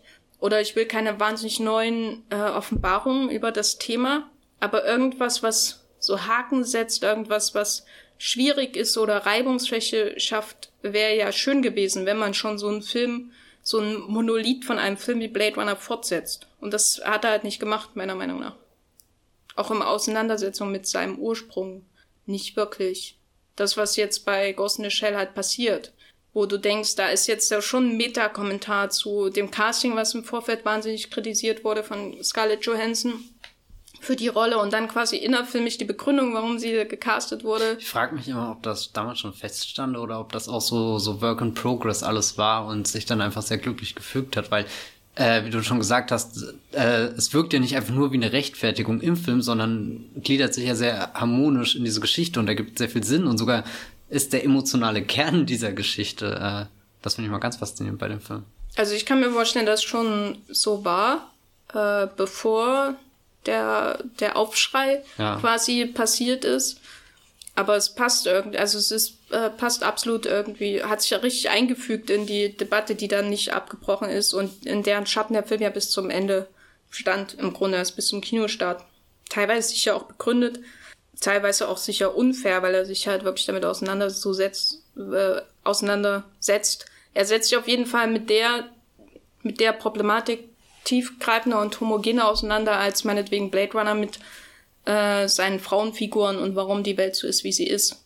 Um die jetzt mal gegeneinander auszuspielen, weil ich äh, Ghost in the Shell wirklich äh, sehr gut finde und ich finde auch, ich würde, also Ghost in the Shell war auch so ein Film, den wollte ich wieder gucken und wo ich auch einfach, den ich gerne als Videospiel hätte, damit ich einfach die stundenlang durch dieses Hongkong da laufen kann.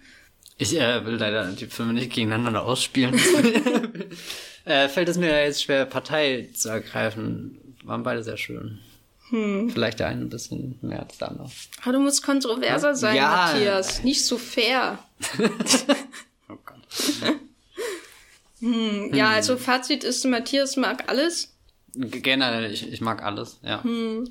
Sogar das Snowman.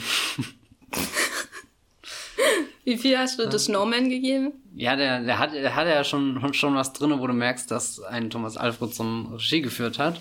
Und das fällt mir unfassbar schwer, da dann so, so, so hart zu sein. Aber es ist halt schon ein großer, großer Scherbenhaufen, der Film. Hat man bei The Snowman, um jetzt mal völlig vom Thema abzuweichen, gemerkt, dass Szenen vom Drehbuch nicht gefilmt wurden? Das hat man so gemerkt. Das ist äh, der Film, also kann, das muss ich jetzt kurz ausführen, ja. weil das, äh, ich habe den jetzt erst noch keine 24 Stunden her und das macht mich echt fertig, wie, wie dieser Film so daneben laufen konnte. Aber du schaust ihn und du siehst auch so so ein Krimi, keine Ahnung, ich habe nie was von John Espoda gelesen, aber das äh, finde ich eh nicht interessant. Aber zumindest ist das dann so, du sammelst Spuren und Hinweise, da kommt noch eine Figur, der hat was gesehen und und auf einmal ist Chloe wie zweimal da und so. Und, und du, du denkst dir, das dauert zwei Stunden ungefähr. Naja, und so, so bis zum, zum letzten Akt. Ja, ja, wir, wir sammeln hier und, und jetzt kommt so ein großes Payoff. Und das Payoff ist halt so winzig klein und, und auf einmal sind, sind 90 Prozent dieses Films, fragst du dich mal, warum das überhaupt vorgestellt, warum das eingeführt wurde. Und ich glaube, das sind diese 15 Prozent Drehbuch, die, die nie verfilmt wurden oder so. Und also, keine Ahnung, so hier hat ja selbst hier Scorsese's Stammcutterin geschnitten.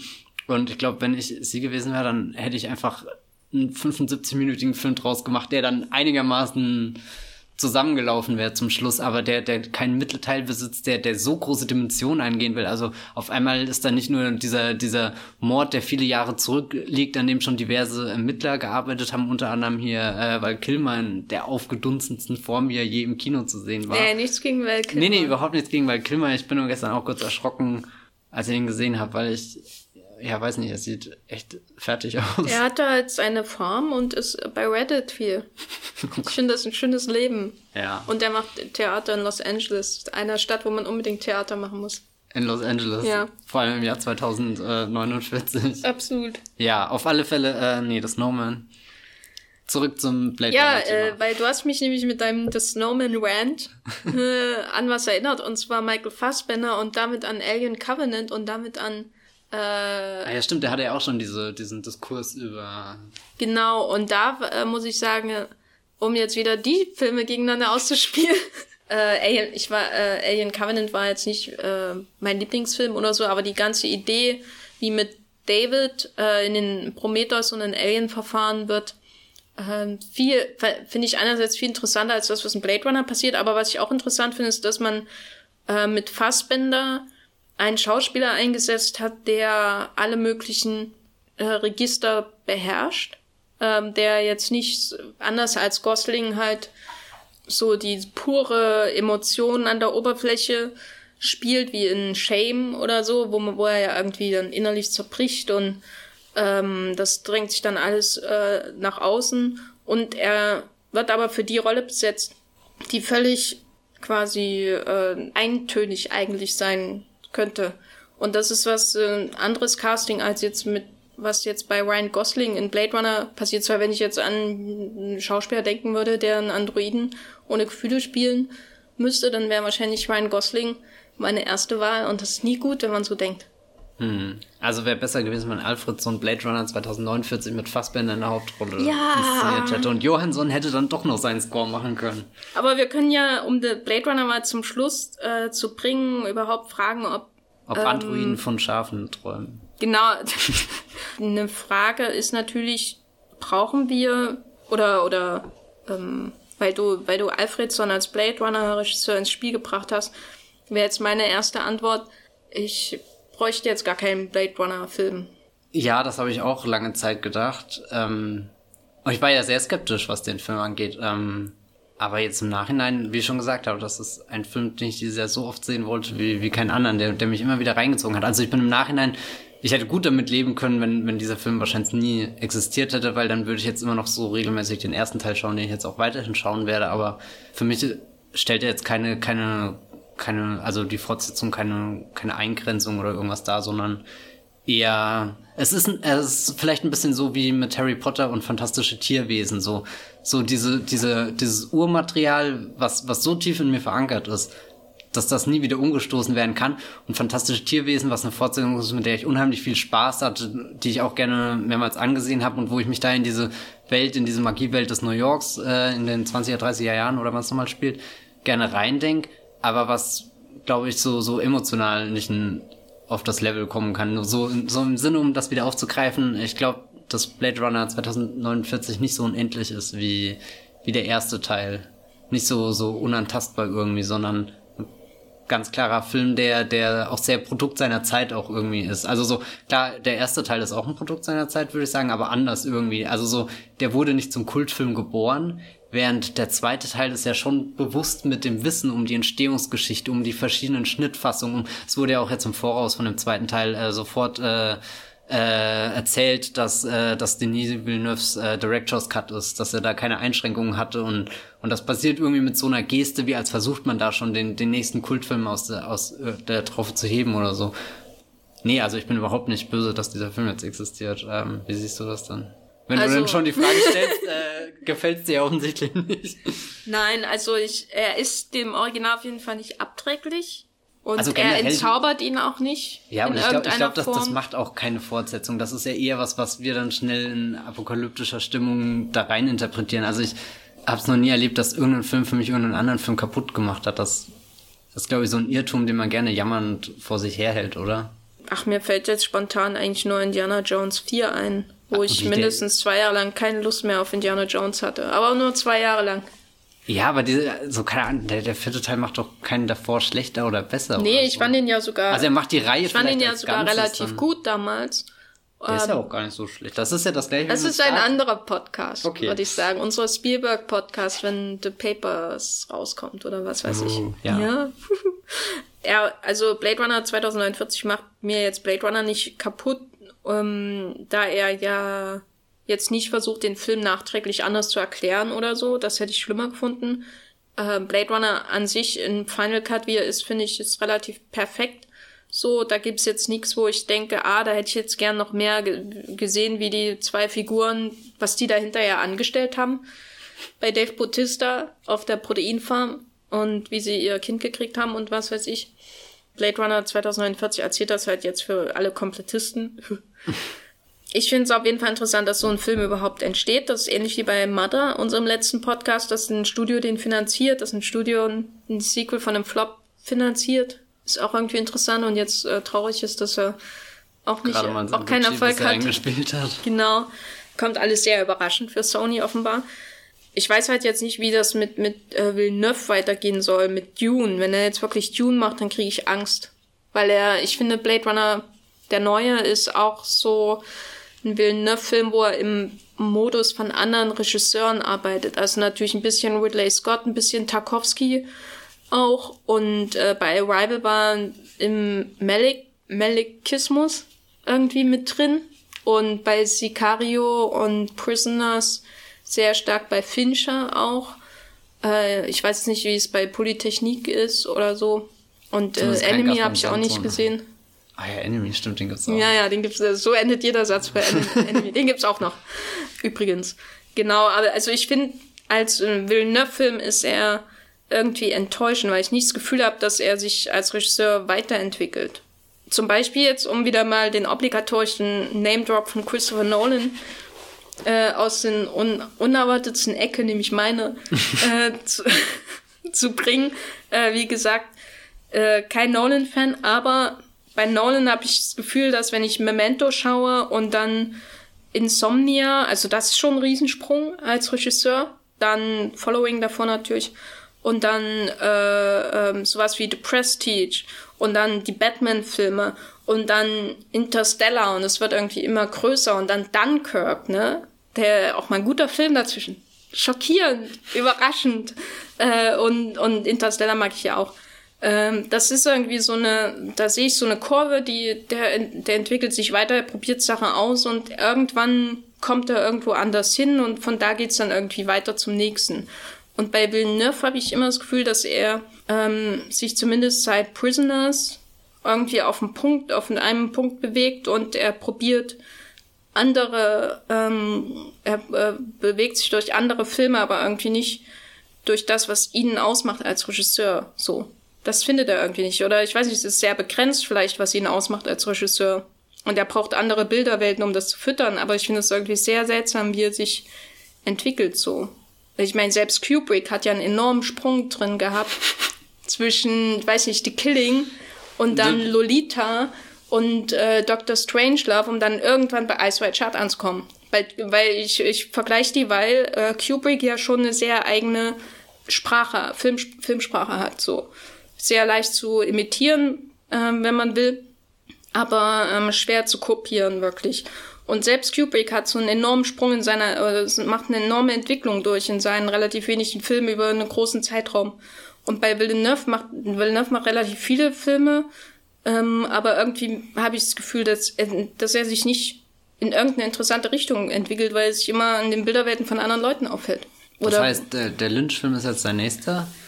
Das ist Und meine Furcht, wenn er jetzt wirklich einen auf Lynch macht, weil das ist eine nicht zu kopierende Bilderwelt im Grunde. Ich finde auch diesen, diesen ersten Dune-Film, so, sowas habe ich seitdem nie wieder gesehen. Ja. Der ist so, so, so, also wirklich verstörend. Ich hatte Angst, nachdem ich das das erste Mal gesehen habe, weil er einfach Dinge, also so, so mit dem Wissen, was David Lynch sonst für Filme gemacht hat. Aber ja, keine Ahnung. Ähm, sagen wir, ich bin mal neugierig, weil, wie gesagt, Arrival und Blade Runner haben es mir jetzt sehr angetan. Aber was ich auch vorhin schon gesagt habe, ich bin mir gar nicht sicher, ob Villeneuve da das, das treibende Element ist, sondern eher die, die er da versammelt vor und hinter der Kamera, wie eben Roger Deakins oder jetzt Blade Runner hat halt, das muss man auch sagen, einen sehr interessanten Cast. Du hast davon gemeint, du, du kennst so wenig davon oder so. Also da, da hat er irgendwie ein Tal Talent, so, so Schauspieler rauszuziehen, die gerade irgendwie ganz heiß sind, wie, wie Dave Bautista so der, der ja einfach gerade eine sehr gute Schiene fährt mit diesen äh, schwerfälligen außerweltlichen Figuren, die so, so ein bisschen neben dem Geschehen stehen und, und trotzdem irgendwie so eine ganz tiefe Menschlichkeit irgendwo verstecken oder so. Und äh, dann aber auch so, so jemand wie Lenny James ausgräbt, der ja nicht unbedingt gerade im Kino präsent ist, sondern weil er halt Walking Dead viel dreht oder so, aber den irgendwie in so eine Szene reinbringt, wo, wo ich den Schauspieler jetzt auf einmal nochmal so ganz neu schätzen gelernt habe, selbst wenn er in Walking Dead schon zu den äh, stärkeren darstellen und auch seine Figur ist äh, definitiv eine der besten dort, aber wollen wir Blade Runner damit abschließen? Nicht, dass ja. dieser Podcast gar keinen Platz mehr für andere Filme hat. Das Na, wir, auch schade. Ich dachte, der Podcast muss mindestens so lang werden wie Blade Runner. Ach so, ja, stimmt. Hab ich das fa falsch verstanden? Das war vorhin nur ein Scherz gemeint. Ja, nee, vielleicht machen wir irgendwann mal einen Dennis, Denis Villeneuve, äh, Denis Villeneuve Podcast irgendwann. Hoffentlich nie. Aber er gibt die Hoffnung nicht auf. Äh, genau, man soll sich auch mit Sachen konfrontieren, die man nicht mag. Wollen wir jetzt noch über mein Tante reden? Wenn du das jetzt schon so im Podcast fragst, habe ich dann überhaupt noch die Möglichkeit, Nein zu sagen? Ja, dann red doch mal über mein Tante Matthias. Vielleicht noch ein Wort dazu, was das überhaupt ist. Na, mein Tante ist die Vielleicht neue... haben wir ja nur Amazon-Abonnenten unter den Hörern oder Rakuten-User. Rakuten TV oder, oder womöglich Sky-Abonnenten, die sich gerade unfassbar über das Interface aufregen, genau. weil sie genau. schon wieder rausgeflogen die, sind und deswegen diesen Podcast Genau, die brauchen immer zwei Stunden Podcast, um sich durchs Interface zu fusseln. Bis die neue Babylon-Folge äh, kauft, kauft alles Sky. Mhm, das ist gut. Ja. Ähm, auf alle Fälle, äh, Netflix hm. hat äh, mal wieder sich mit David Fincher oder eher David Fincher sich mit Netflix zusammengetan, nachdem seine letzten drei HBO-Serien leider alle gescheitert sind, also nie in die, wobei eigentlich nie in die Phase kommen konnten, wo sie scheitern konnten, sondern schon davor abgehackt wurden. Was bestimmt sehr schade ist, aber äh, Fincher ist ein sehr interessierter Mensch an Serien, glaube ich.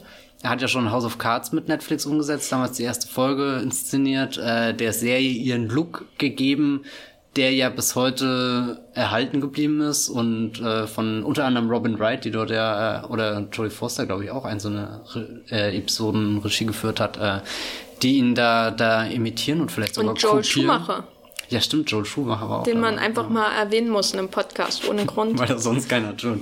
Genau, und jetzt hat er äh, Mein Tante gemacht, eine äh, Serie, die sich auf den ersten Blick so, so anfühlt, wie als hätte er äh, Sieben und Zodiac zusammengemischt und ist da wieder ganz bei seiner Serienkiller. Thematik, allerdings weniger im Sinne von dieses Sensationelle, was Sieben ein bisschen dabei hat, sondern eher dieses Analytische, was Zodiac dominiert.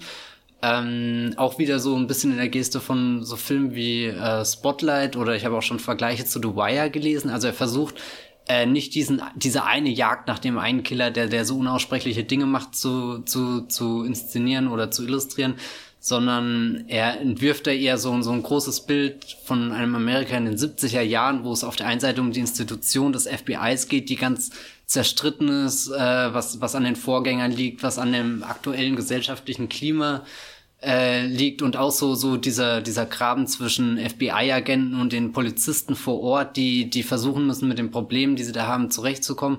Und das lässt sich halt überhaupt nicht vereinbaren mit den Idealen, die jetzt diese zwei Protagonisten mitbringen, die die die an der Psychologie der Killer interessiert sind und die nicht wollen, dass ein Fall möglichst schnell wieder in den in den Schrank wandern kann, weil irgendein Mann dann oder irgendeine Frau äh, festgenommen wurde oder so, sondern äh, eine Serie, die wirklich sehr tief eindringen will in das, was die menschliche Seele ist oder, oder sein kann und dabei gar nicht so viel zeigt an verstörenden Dingen, sondern das meiste eher uns Zuschauern im, in Gedankenspielen offen lässt. Also so, das ist vielleicht eine der großen Stärken, die ich jetzt so nach der ersten Staffel schon ausmachen würde, dass ähm, äh, Sieben ja zum Beispiel sehr explizit darin ist, wie diese sieben Todsünden von Kevin Spacey in Morden verarbeitet werden.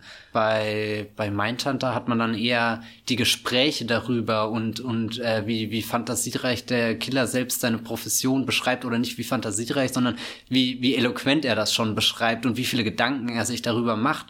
Und äh, das Feedback, was man zu diesen Gesprächen bekommt, sind dann äh, Fotos von den Tatorten, die aber auch nie direkt in die Kamera gehalten werden, sondern eher die Reaktion ganz unterschiedlicher Menschen auf diese Fotos. Also auf der einen Seite klar die zwei Ermittler, die sich im Zentrum befinden und die so, so typisch eher angelegt sind. So der eine ist der ältere Erfahrene, der Junge ist noch ein bisschen idealistisch und beide werden an ihre Grenzen getrieben, offenbaren ihre eigenen Probleme und also das fand ich jetzt bisher fast den konventionellsten Teil. Wobei die Figur von Jonathan Groff finde ich schon ungewöhnlich für einen procedural. Also wenn man jetzt zum, also da ist ja eigentlich der gängige Modus immer, dass man jemanden hat wie ähm, David Tennant in Broadchurch oder Matthew McConaughey in True Detective, irgendjemand, der gequält ist, ein Drei-Tage-Bart hat oder an Büchsen rumbastelt und äh, sein persönliches Drama mit auf Arbeit bringt, weil, weil er den Killern viel zu nah ist. Und Jonathan Gruff hat teilweise seine Figur hat teilweise ähnliche Sachen, nämlich dieses, er muss sich so stark mit ihnen identifizieren. Das wird ja vor allem der zweiten Hälfte dann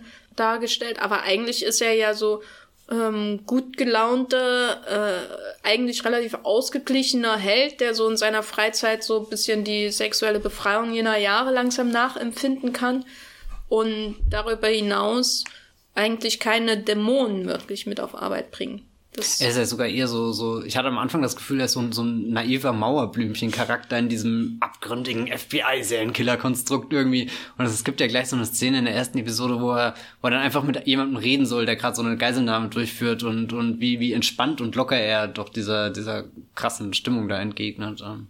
Ja, okay, dann nehme ich das zurück mit, äh, das ist der Aber sein Partner, äh, Holt Mac wie auch immer. Collie, Calamy oder so, der hat in, ähm, Black Hat mitgespielt, über oh. den wir leider nie einen Podcast gemacht haben, der aber mindestens vier verdient und hatte auch eine ganz tolle Rolle neben ähm, Chris Hemsworth und Viola Davis war es, glaube ich. Ne? Okay. Das, äh, das war glaub, der erste Film, wo er mir richtig aufgefallen ist als Schauspieler, weil er so einen richtigen Michael Mann-Charakter gespielt hat. Äh, weiß nicht, der früher von William Patterson oder ähm, Tom Sizemore vor allem in Heat also ein ähnlicher Typ gespielt werden würde, hätte so, sollen können. Genau, aber ähm, weiter, äh, mein Tata? Äh, mein Tata, jetzt weiß ich gar nicht mehr, worauf ich eigentlich hinaus wollte. Ähm, äh, und eben äh, auf der einen Seite sehr viele Gespräche mit den, mit den Killern stattfinden. Nee, und was ich eigentlich vorhin noch sagen wollte, diese, diese äh, Fotos von den Tatorten und so, dass die Reaktion der Figuren auf diese Fotos, das sind, was irgendwie Mindhunter so, so packend macht oder so, weil, weil du hast nie das Gefühl, dass äh, das, was in den einzelnen Episoden stattfindet, für uns Zuschauer inszeniert wird, quasi wie so ein Schauspiel, so ein Bühnenstück, den wir zuschauen, um uns zu unterhalten, sondern dass wir halt eher so, so diese passiven Beobachter im Hintergrund irgendwie sind, die, die in diese Geschichte reingelassen werden, aber die Geschichte eigentlich auch ohne uns weitergehen könnte. Also sich gar nicht darum kümmert, ob wir jetzt einschalten, ob wir nach dem Cliffhanger die nächste Folge gleich bingen oder so. Klar, die äh, Serie ist schon sehr, sehr, sehr einladend zum in einer Nacht durchschauen, weil sie halt ultra Vor allem, weil man ist. ja immer angeteased wird, was der BTK-Killer als der nächstes BTK macht in den ja. ersten 30 Sekunden von jeder Folge ab der zweiten, ne? Das ja schon. Ja, das finde ich immer, fand ich, also als ich das zum, beim, bei der zweiten Folge zum ersten Mal bemerkt habe, war es so, hä?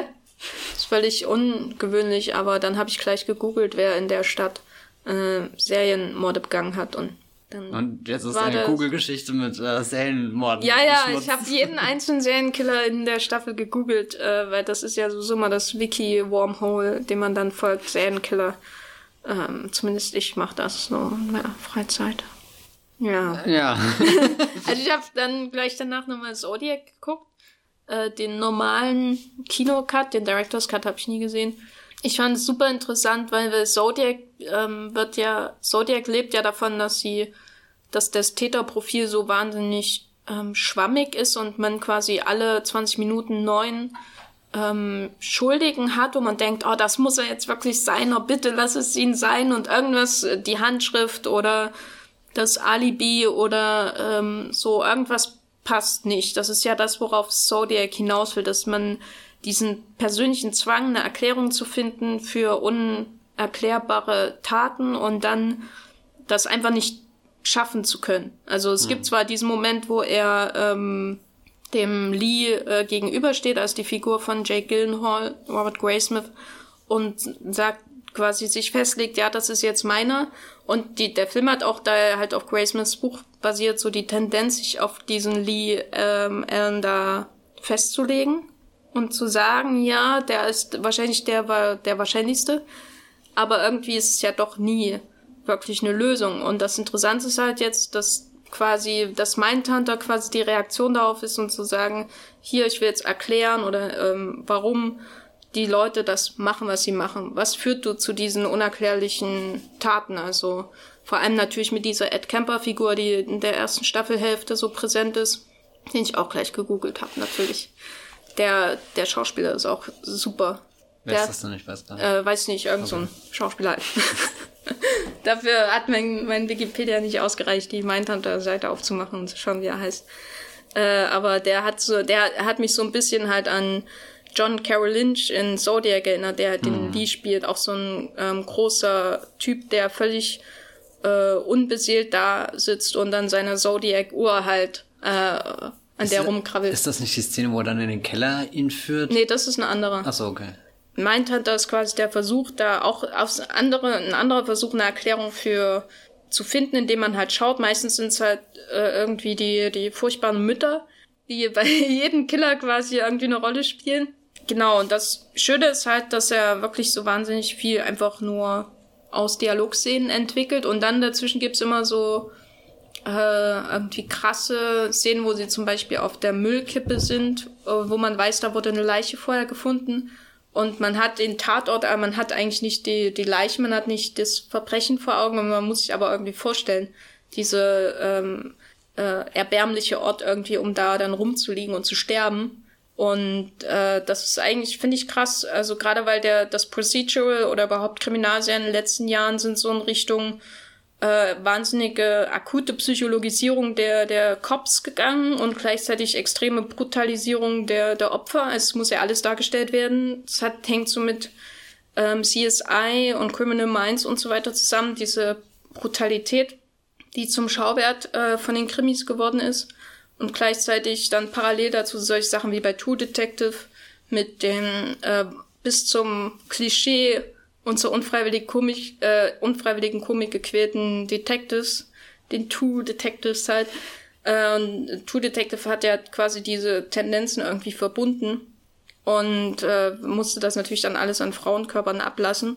Und da dem gegenüber es meint, hat er ja wirklich mal nach Jahren endlich eine Weiterentwicklung von dem Genre. Das fand ich eigentlich krass, dass da überhaupt noch was rauszuholen ist. Und das bei einer Netflix-Serie. Ja. genau, also ich fand es auch krass, dass es eine gute, äh, net, ein gutes Netflix-Drama ist. Nicht selbstverständlich. Also die sind ja generell eher stärker in der Comedy. Und man hat, glaube ich, sofort gemerkt, dass eine 10-Folgen-Serie ist und nicht eine 13-Folgen-Serie. Bei meiner Tante. Ja. Fincher hat übrigens nur vier Episoden inszeniert, also nicht, dass gerade der falsche Eindruck entsteht. Er hätte das alles gemacht, aber er ist halt als Produzent und treibende Kraft. Äh genau, eine Folge wurde auch von Asif Karp Padia, dem Regisseur von Amy und Senna, inszeniert. Ah. Aber sehr homogen insgesamt in der Inszenierung. Äh, mein Lieblingsmoment, absolut, äh, diese Montage in der, ich glaube, zweiten Folge, wo sie äh, durchs Land reisen hm. und und äh, sie müssen ja eigentlich so, das, das finde ich auch witzig, dass ihr Job das unattraktivste der Welt ist. Sie müssen sich Aufklärungsarbeiten in, in den Polizeistationen vor Ort leisten so und und äh, die, die Polizisten sitzen halt wie Schüler da und sind so desinteressiert und wollen eigentlich nur schnell weiter ihren Job machen, damit sie dann nach Feierabend endlich nach Hause können zu ihren Familien oder wo auch immer hin. Also ich bin immer schockiert, dass es eine gute Serie ist, die sich mit Serienkillern befasst. Äh, anders als diese Network-Serien, die es da in den letzten Jahren gab. Ich finde es auch interessanter, was das angeht, als Hannibal.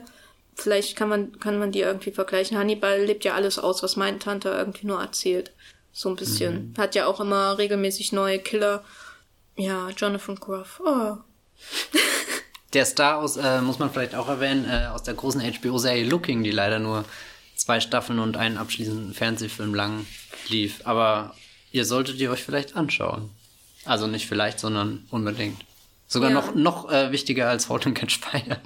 Noch wichtiger. Ja, noch wichtiger. Äh, würde ich schon sagen. Also so, so noch ein bisschen losgelöst davon. Ja, das müsst ihr äh, zu schätzen wissen, wenn Matthias das sagt. Äh, wenn er was Besseres findet als and Catch Fire. Kann sein, dass wir bei unserem, äh, bevor wir die Podcast-Pause eingeführt haben, bei irgendeinem Podcast mal Witze über and Catch Fire gemacht haben, weil die Serie so schlecht war damals. Ja, das kann sogar gut sein, weil ich, äh, das ist ja auch schon ewig her wahrscheinlich, Mhm. oder? Dass das traurig ist und, und jetzt war diese große Pause und Catch Fire ist vorbei und Und gut geworden. ja, und richtig gut geworden. Also, oder das ist ja auch irgendwie was Schönes, wenn, wenn eine Serie wächst von, von, nach einer unscheinbaren Staffel, die so irgendwie zwischen den Stühlen steht, zwischen wir brauchen neues Mad Men und eigentlich ist da hier eigentlich auch was total Interessantes am, am Brodeln, aber irgendwie noch nicht so richtig klar, wie man das ausschöpft. Aber in der zweiten Staffel haben dann viele gute Neukalibrierungen so stattgefunden. Ja, eine wichtige war ja, um jetzt mal den Bogen zu Mindhunter zu schlagen, dass and Catch Fire ja mit dem gequälten Anti-Helden im Zentrum begann, nämlich die Lee Pace-Figur. Genau, und den dann ziemlich schnell erstmal an den Rand gedrängt hat danach. Genau, und, Und ähm, Mackenzie Davis äh, ja, nach vorne gerückt hat, die jetzt im Blade Runner leider auch noch so Oh, eine und ganz kleine Rolle hat. auf einmal Sinn. Nee, eigentlich nicht, aber ähm, das, das, was Mindhunter halt umgeht, weil eigentlich merkt man im Mindhunter erst, äh, Mindhunter ist er am Anfang also relativ ähm, chipper, wie man auf Englisch sagen würde, die, die Hauptfigur Jonathan Gruff.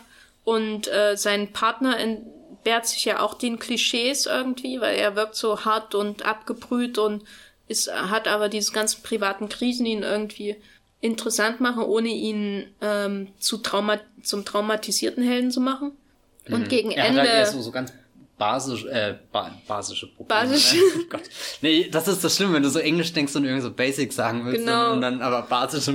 weder sauer Ja. noch äh, Ja, das ist halt ein basischer Charakter. Genau. Finde ich gut sowas. äh, ein basischer Charakter. Das ist, trifft eigentlich auf Ryan Gosling äh, nach Drive zu. Äh, ist vielleicht die perfekte Umschreibung von Ryan Gosling, ein basischer Charakter. Ja. Ich sollte seine Biografie schreiben. Genau, jedenfalls, ich würde auf, euch auf jeden Fall Mindhunter empfehlen, gerade wenn ihr die jüngeren Tendenzen des Krimi der Kriminalserie in Amerika und Großbritannien ähm, überhabt, dann ist Mindhunter wirklich eine schöne Abwechslung. Und wenn ihr gern mehr Zodiac-Feeling in eurem Leben haben wollt, falls ihr das wollt, warum auch immer, äh, vielleicht sollt ihr auch einen Arzt aufsuchen. Ja. Genau, machen wir einen harten Bruch. Ja, und, Und kommen zu. zwar, äh, Matthias, du warst ja beim Filmfestival in Hamburg. Ja, ähm, ich habe es einmal tatsächlich nach Hamburg geschafft, von mehreren Anläufen. Und habe dort den neuen Film von Frederick Wiseman gesehen, der da heißt ähm, Ex Libris, The New York Public Library. Und das ist ein, glaub, äh, 194er, also fast 200-minütiger Dokumentarfilm von äh, Frederick, Weis Frederick Wiseman, der ja schon sein ganzes Leben lang sehr gute Dokumentarfilme macht und äh, vielleicht so in seinem, seinem, seiner Struktur, in seinem Aufbau kann man vielleicht als erste Referenz hier National Gallery nehmen, den er vor, glaube ich, zwei Jahren oder so kam der bei uns ins Kino, ich bin mir gar nicht sicher.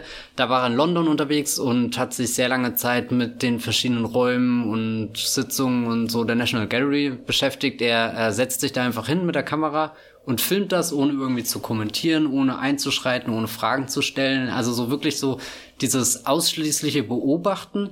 Aber was seine Filme so großartig macht, ist eben, dass er nicht einfach random irgendwelche Sachen filmt, die da halt jetzt passieren. So, also er stellt die Kamera nicht einfach in der Eingangshalle auf und wartet, dass irgendjemand irgendwas Lustiges macht oder so, sondern er, ich glaube, er sammelt einfach ganz viel Material und, und das große Kunststück ist dann später im Schneideraum, wie er das komponiert, damit dann am Ende wirklich ein großes Bild entsteht, was nicht nur im aufklärerischen Sinne zeigt, was sind da überhaupt so für Mechanismen, die da hinter den Türen stattfinden, die wir jetzt als äh, Besucher von so einer Einrichtung gar nicht äh, mitkriegen, sondern er stellt das in den Kontext von äh, bei National Gallery, ganz, ganz witziges Beispiel, zum Beispiel wird da in einer Sitzung darüber geredet, ob das denn jetzt okay ist, dass wenn da die Harry Potter Filme ihre Premiere feiern, dass der, der, der Ort vor der National Gallery quasi von, von schreienden und kreischenden Fans äh, blockiert ist und ob das dann nicht den Image schadet oder so. Also so, so ganz banale Dinge irgendwie. Und, und das schafft er dann in ein großes Porträt, was, was sehr viel über einmal diese, diese Einrichtungen und die Menschen außenrum erzählt. Und bei Ex Libris ähm, geht er ähnlich vor. Dieses Mal verschlägt sie ihn wieder nach New York, wo er schon öfter mal gefilmt hat. Hier zuletzt in Jackson Heights, wo er sich diesem Stadtteil nähert. Oder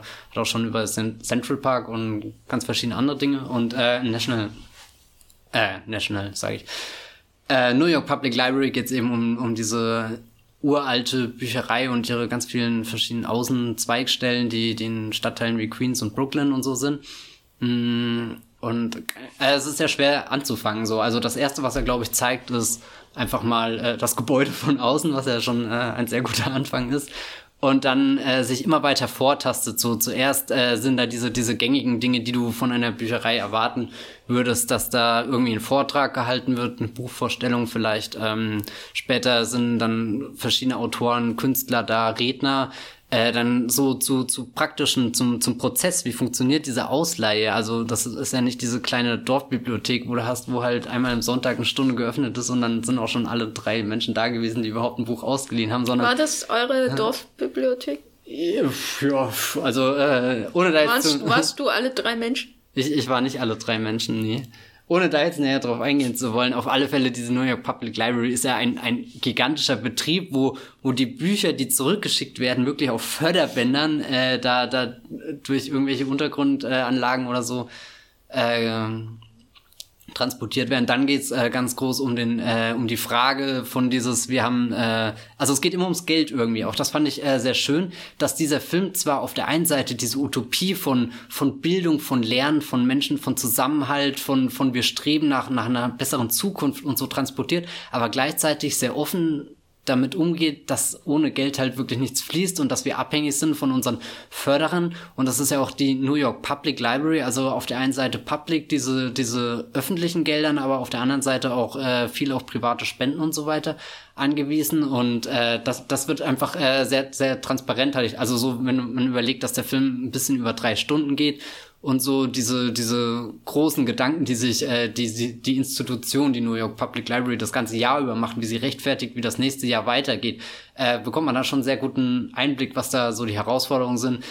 Jetzt in dem Fall, ich glaube, die Aufnahmen fanden 2015 statt, also auch schon wieder äh, ein bisschen her. Äh, Ging es unter anderem darum, dass das äh, 300-prozentige Wachstum von von E-Books oder so.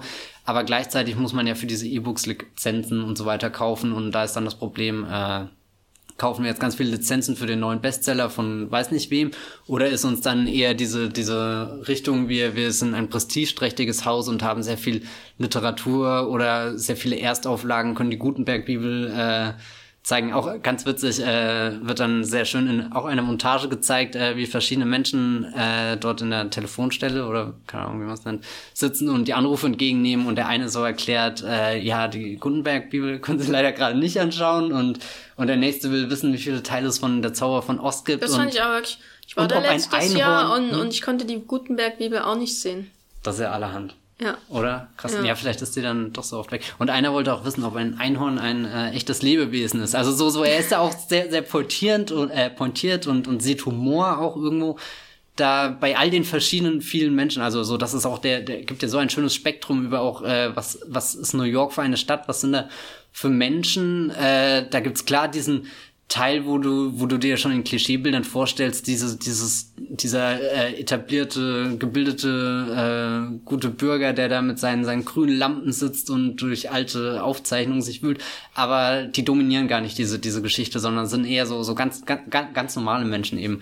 Und das wird dann auch interessant, wenn es eben in diese Zweigstellen geht, wo, wo dann gar nicht mehr das Bücherausleihen an sich so wichtig ist, sondern eher dieser, dieser Bildungsauftrag, den die New York Public Library da ernst nimmt und äh, dann, keine Ahnung, Integrationsarbeit. Äh, ist, äh, unter anderem, wie, wie passiert das, dass äh, blinde Menschen Bücher lesen, ausleihen können und so weiter. Also so wirklich ein sehr facettenreiches Porträt hat er da geschaffen. Das hat mich sehr begeistert.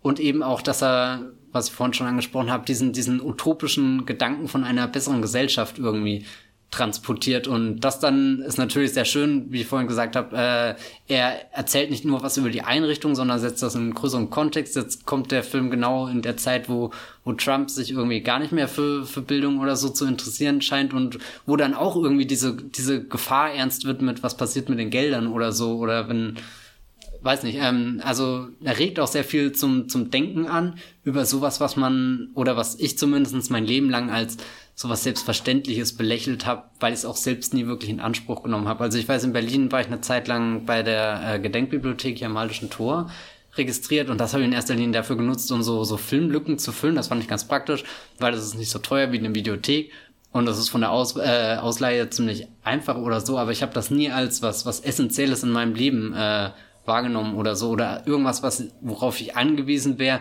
und irgendwas, worüber ich nur aus idealen Werten traurig wäre, wenn es nicht mehr existieren würde. Aber nach, nach Ex Libris, wo man sieht, wie, wie diese, diese, diese, wie die, wie die Bücherei einfach eine viel größere Rolle in, in, in dem ganzen brodelnden Konstrukt von New York da irgendwie einnimmt und eben auch nicht nur dieses eine Gebäude ist, sondern sich halt durch die ganze Stadt wie, wie, wie ein Netzwerk, was, was ein Ort der Begegnung für die Menschen eigentlich viel mehr ist als ein, ein Ort des Wissens. Und das ist auch sehr schön, was Frederick Wiseman da in seinen, seinen, seinen Montagen betont.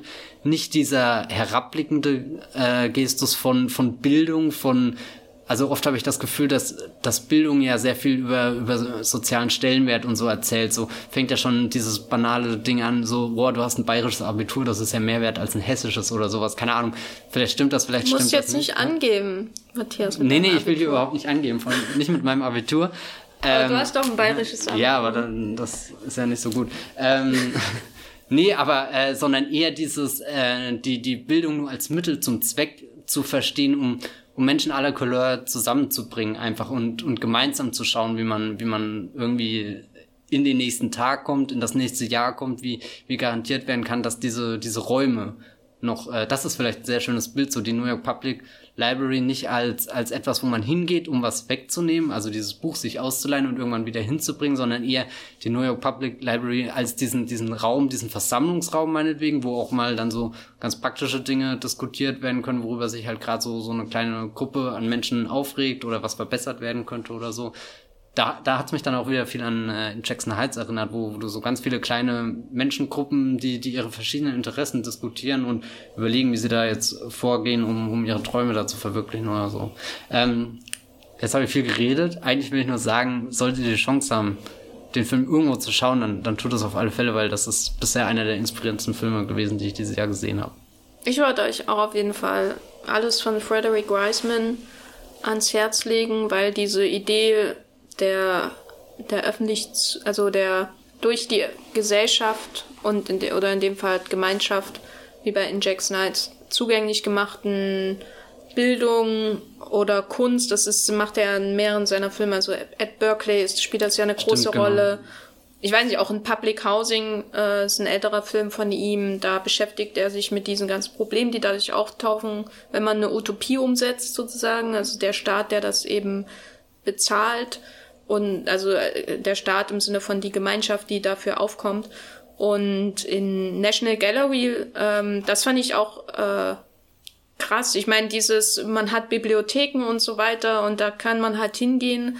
Das ist vielleicht auch für einen Deutschen ein bisschen selbstverständlich, auch genau wie für uns dieses Studium, ähm, dieses relativ günstige Studieren selbstverständlich ist. Aber bei National Gallery, durch den Film erst, ist mir erst klar geworden, wie krass es ist, dass man in die da reingeht und nichts bezahlen muss und man hat die äh, größten Kunstwerke der Menschheit quasi äh, ähm, und dieses, dieses Ideal, was halt da umgesetzt wurde in, Real, in die Realität, während man überall oder bei den meisten anderen Galerien irgendwie zwei Stunden rumstehen muss oder 15 Euro bezahlt, um die Uffizien oder was weiß ich zu kommen. Das ist schon krasser Shit, Alter.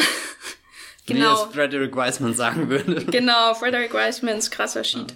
Es ist äh, eigentlich so schade, dass, äh, dass das ein Mensch ist, von dem ich, ich habe auch neulich zum ersten Mal ein Bild von ihm gesehen. Obwohl ich jetzt schon so viel durch seine Augen irgendwie gesehen habe, habe ich keine Ahnung, wie er redet, wie, wie er so eigentlich, so was so seine Dinge sind. So alles ziehe ich wirklich nur aus seinem Film, was, keine Ahnung, total spannend, so wie, wie er halt beobachtet.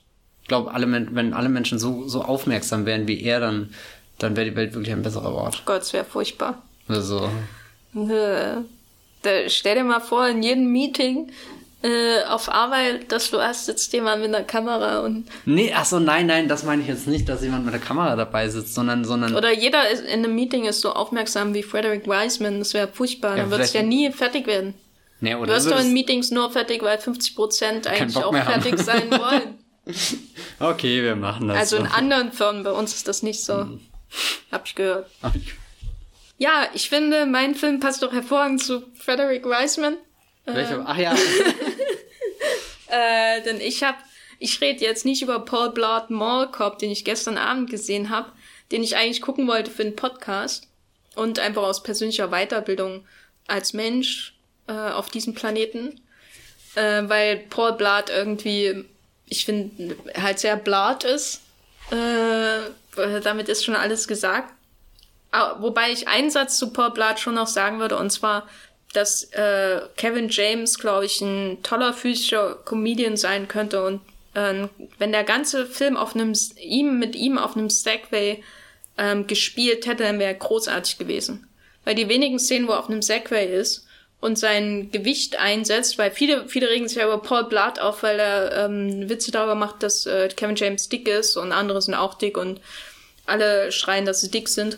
Äh, stimmt bis zum gewissen Grad, aber andererseits Kevin James äh, Figur natürlich enorm wichtig für seinen physischen Humor. Und in die wenigen Szenen, wo er auf dem Segway ist und da rumwippt mit seinem Bauch und so finde ich, äh, da, wenn man da einen Film draus gemacht hätte, die erste, die, die erste Segway-Comedy. Premium Rush mit einem Segway. Genau, Premium Rush mit einem Segway. Würde ich äh, gutheißen. Stattdessen haben wir halt Die Hard in a Mall. Und ähm, sagt der größte Die Hard Fan der Welt. Ja, ich mag aber Die Hard Epiguren nicht so gern. Hm. Genau, und wenn es um Mall-Filme geht, dann würde ich auf jeden Fall eher Observe and Report empfehlen, der ein Meisterwerk ist. Punkt. Aber worüber ich eigentlich reden will, ist dann der andere Film, den ich mir ausgesucht habe, statt Paul Blart Mall Corp. Äh, und zwar Triple X The Return of Xander Cage. Äh, ohne Doppelpunkt, glaube ich, im Film auch geschrieben. Der heißt einfach Triple X The Return of Xander Cage. Und äh, ist der dritte Triple X-Film der zweite mit Vin Diesel und ich fand ihn super. Äh, was ich nie gedacht hätte, dass ich das mal über einen DJ Caruso-Film sage. Äh, ich weiß gar nicht, was DJ Caruso nach Eagle Eye gemacht hat. Aber jedenfalls Eagle Eye ist mir sehr, sehr negativ im Gedächtnis geblieben. Er hat damals. aber davor den tollen Disturbia gemacht. Ja, der war halt nett so.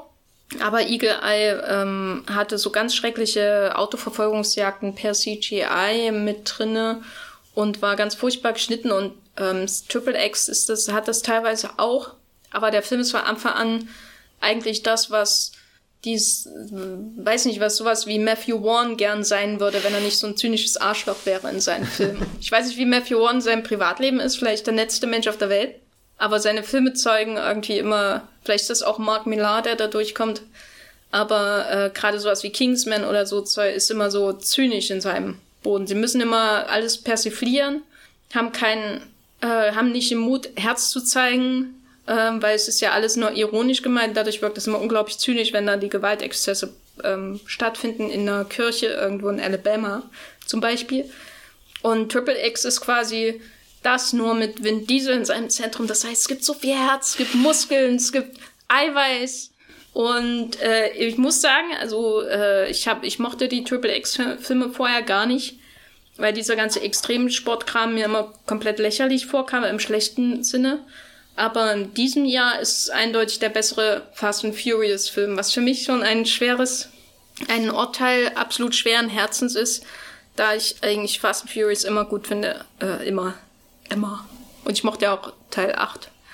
Der, das war jetzt der neueste, oder? Ja, ja. Ich musste auch kurz überlegen, wie viel habe ich davon jetzt schon in meinem Schrank? Sieben und ein paar doppelt, ne.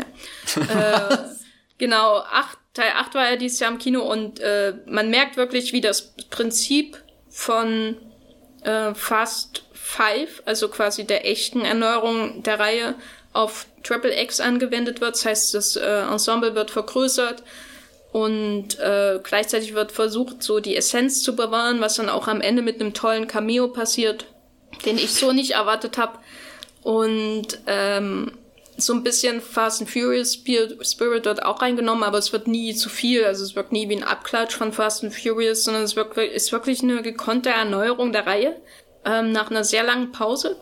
Und da ist so unglaublich viel Spaß dabei, einfach auch so, äh, die Inszenierung kommt auch in, hinterher, das finde ich eigentlich am besten. Das hätte ich bei G DJ Caruso äh, nie erwartet, dass er diese, weil die, die, die Action ist komplett übertrieben, cartoonartig mit Motorrädern auf dem Wasser. Na, und vor allem ist das nicht äh, hier dieses, diese Schießszene durch den Wald, äh, wo, wo er irgendwie Ski fährt und durch, ja, durch den Wald genau, fährt. das ist der Auftakt so. Ja, da, da muss ich auch eigentlich Genau, er, er, er ist da an so einem äh, ähm, Sendemast und springt mit seinen Skiern durch den Wald runter, um letztendlich ein paar Favela-Kids äh, Satellitenfernsehen zu bieten. Damit Stimmt, sie ja. äh, das Fußballspiel sehen können. Und man denkt die ganze Zeit, er hat sonst was gestohlen und befindet Ja, sich ja. auf der Flucht vor irgendwelchen, keine Ahnung, super fiesen Schurken. Und das war das, das Tolle an Triple X ist halt, dass es quasi der Auftakt äh, neben dieser Szene zwischen Sam Jackson und N- Neymar, dem Fußballer, äh, wo, wo Neymar rekrutiert wird für Triple X Ach und dann so. fällt da der Satellit drauf, was quasi der Auftakt des Films ist. Ist der eigentliche Plot, geht da los. Äh, und das Tolle ist, er hat diese Schießszene durch den Dschungel äh, am Anfang und die meisten Filme danach würden quasi in Koma fallen, weil sie es gar nicht toppen können. Aber äh, Triple X, The Return of Xander Cage, macht das quasi immer weiter bis zum Abwinken. Also die Figuren, die eingeführt werden, also allein Nina Dobrev aus Vampire Diaries als IT-Spezialistin, Donnie Yen, den man einfach nur noch Donnie nennen sollte, weil er einfach Donnie ist und großartig.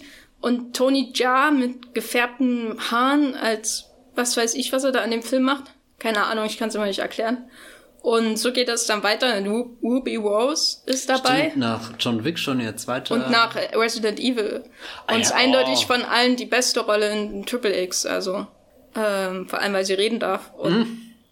äh, genau, und die, das ist einfach, äh, äh, einerseits hat man dieses wahnsinnig, also und Tony Collette als äh, Sam Jackson slash Bösewichtin, leichter Spoiler, äh, ist auch dabei, die einfach Spaß hat.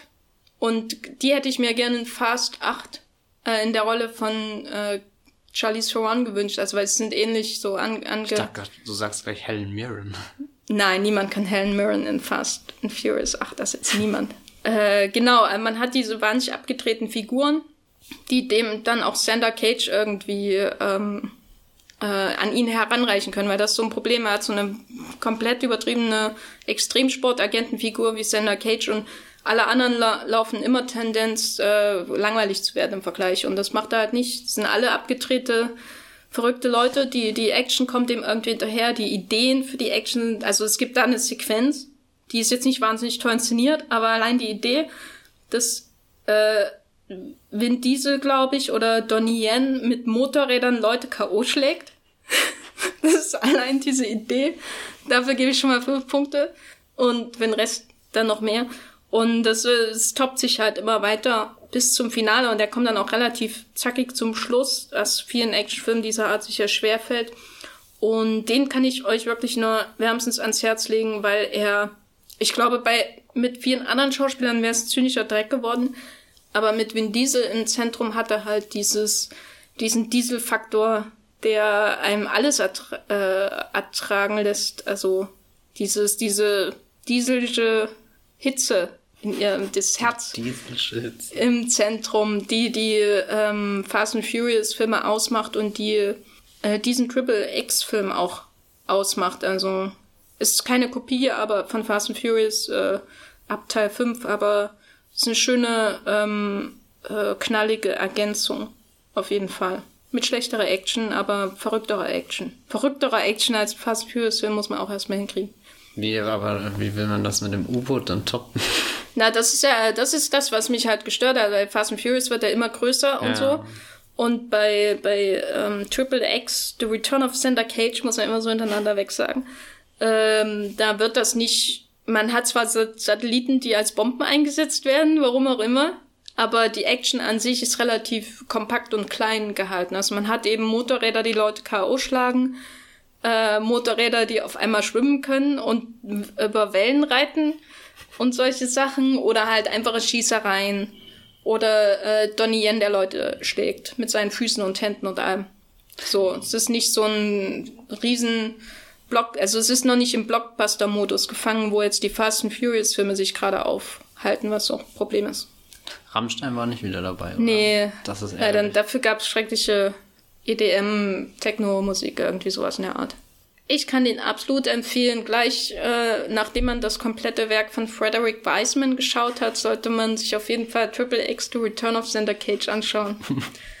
äh, ist für mich auch auf jeden Fall ein besseres Sequel als Blade Runner 2049. Oh, da ist irgendwas in mir gestorben gerade. ich kann es riechen von hinten. ähm, ja, das wäre eigentlich mein Fazit zu diesem Meisterwerk des Kinojahres 2017. Also eigentlich krass, dass du ihn jetzt erst schaust. Der ist doch, der fühlt sich schon so weit weg wieder an für mich. Ja, aber weil das, das Problem war echt, dass ich Triple X überhaupt nicht mag. Also so. auch den ersten nicht. Ich hatte immer irgendwie so, fühlte sich der dritte Teil für mich an, wie halt, naja, das dritte Franchise, das Vin Diesel halt doch noch irgendwie hat und jetzt, wo er langsam aus seinem, seinem, seinem einzigen, was wirklich erfolgreich ist, rausgemobbt wird. Rausgemobbt? na, manchmal stellt er sich ja schon halt so dar, oder? Er ist halt in seinem Wohnwagen und macht da seine Sachen. während äh, The Rock und Jason Statham gegen ihn intrigieren. So stelle ich mir das jedenfalls vor. Ja, und so stellt er das ja auch teilweise dar, ja. oder? Also, und hier, wer, wer regt sich gerade so drüber Tyrese, auf? Ja, genau. Ja, na, der redet sowieso zu viel. Ja, auch in den Filmen, das ist ja eigentlich ja. sehr witzig.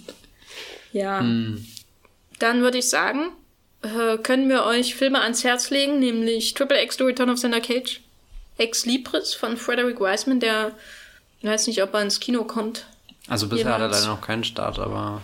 Man kann ähm, einige Frederick Wiseman-Filme online kaufen bei Zippora Films, das ist quasi seine Produktionsfirma. Da habe ich auch hier Public Housing, kann man da zum Beispiel mit Regionalcode 0 bestellen und zur Not kann man da sicherlich auch ähm, Public Library Ex Libris bestellen. Ex Libris Public Library. Genau. Äh, oder er läuft halt bei irgendeinem Festival. Vielleicht irgendwann mal. Vielleicht für, für die Berlinale wäre das noch ein heißer Tipp. Oh ja, damit sie mal was Neues in ihrem Programm haben. Aus Hamburg. Genau. Ähm, genau, und äh, Blade Runner 2049.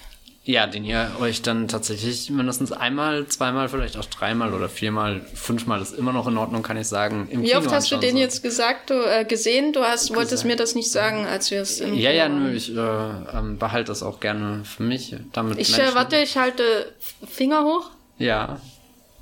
Nö, nö, war schon richtig. Gut, ich sag aber nicht, was es ist. äh, ja, ich finde, den kann man auch mal schauen mit einem Bier in der Hand. Genau, und Mindhunter, die, die Netflix-Serie, ah, ja, genau, die ihr bei Netflix überraschenderweise sehen könnt. Nächste Woche werdet ihr abgefragt, ob ihr schon durch seid. Genau. Und dann werden wir fragen, was der Unterschied ist zwischen dem BTK-Killer und Ed Kemper. Äh, genau. Und wer, welche von den Müttern schlimmer war. Äh, ja, ansonsten, Matthias, wo kann man dich denn äh, wahrnehmen außerhalb des Wollmilchcasts? Ihr könnt mich wahrnehmen auf meinem Blog und auf Twitter. Einmal das Filmfilter und Bibelbrox mit 3e auf Twitter. Und mit 3e? Ja, mit 3e. Piu. Und wo, wo nehmen dich die Menschen so wahr? Ja, bei äh, Moviepilot oder bei äh, Twitter äh, als Gafferlein ohne Blade Runner im Titel. Schreibt es in die Kommentare, wenn ihr Feedback oder so habt. Genau, ihr könnt Ich glaube, das sagen wir viel zu selten, dass das Menschen auch mit uns kommunizieren können, wenn sie oder ja, vielleicht weil sie nicht kommunizieren sollen. Ja, oder oder wenn wenn wenn ich glaube, es ist auch keiner einfach so lang dran, außer halt Reiko. Das war, gilt das jetzt noch als Insider oder ist das nee, jetzt schon? Ist, ich ich mache mir seit zwei Stunden Gedanken darüber, dass, dass wir diesen Podcast nicht gefüllt haben mit, mit sprießenden Themen, die nur drei Menschen auf der Welt entzücken. Ja, wir wollen vier Menschen auf der Welt entzücken.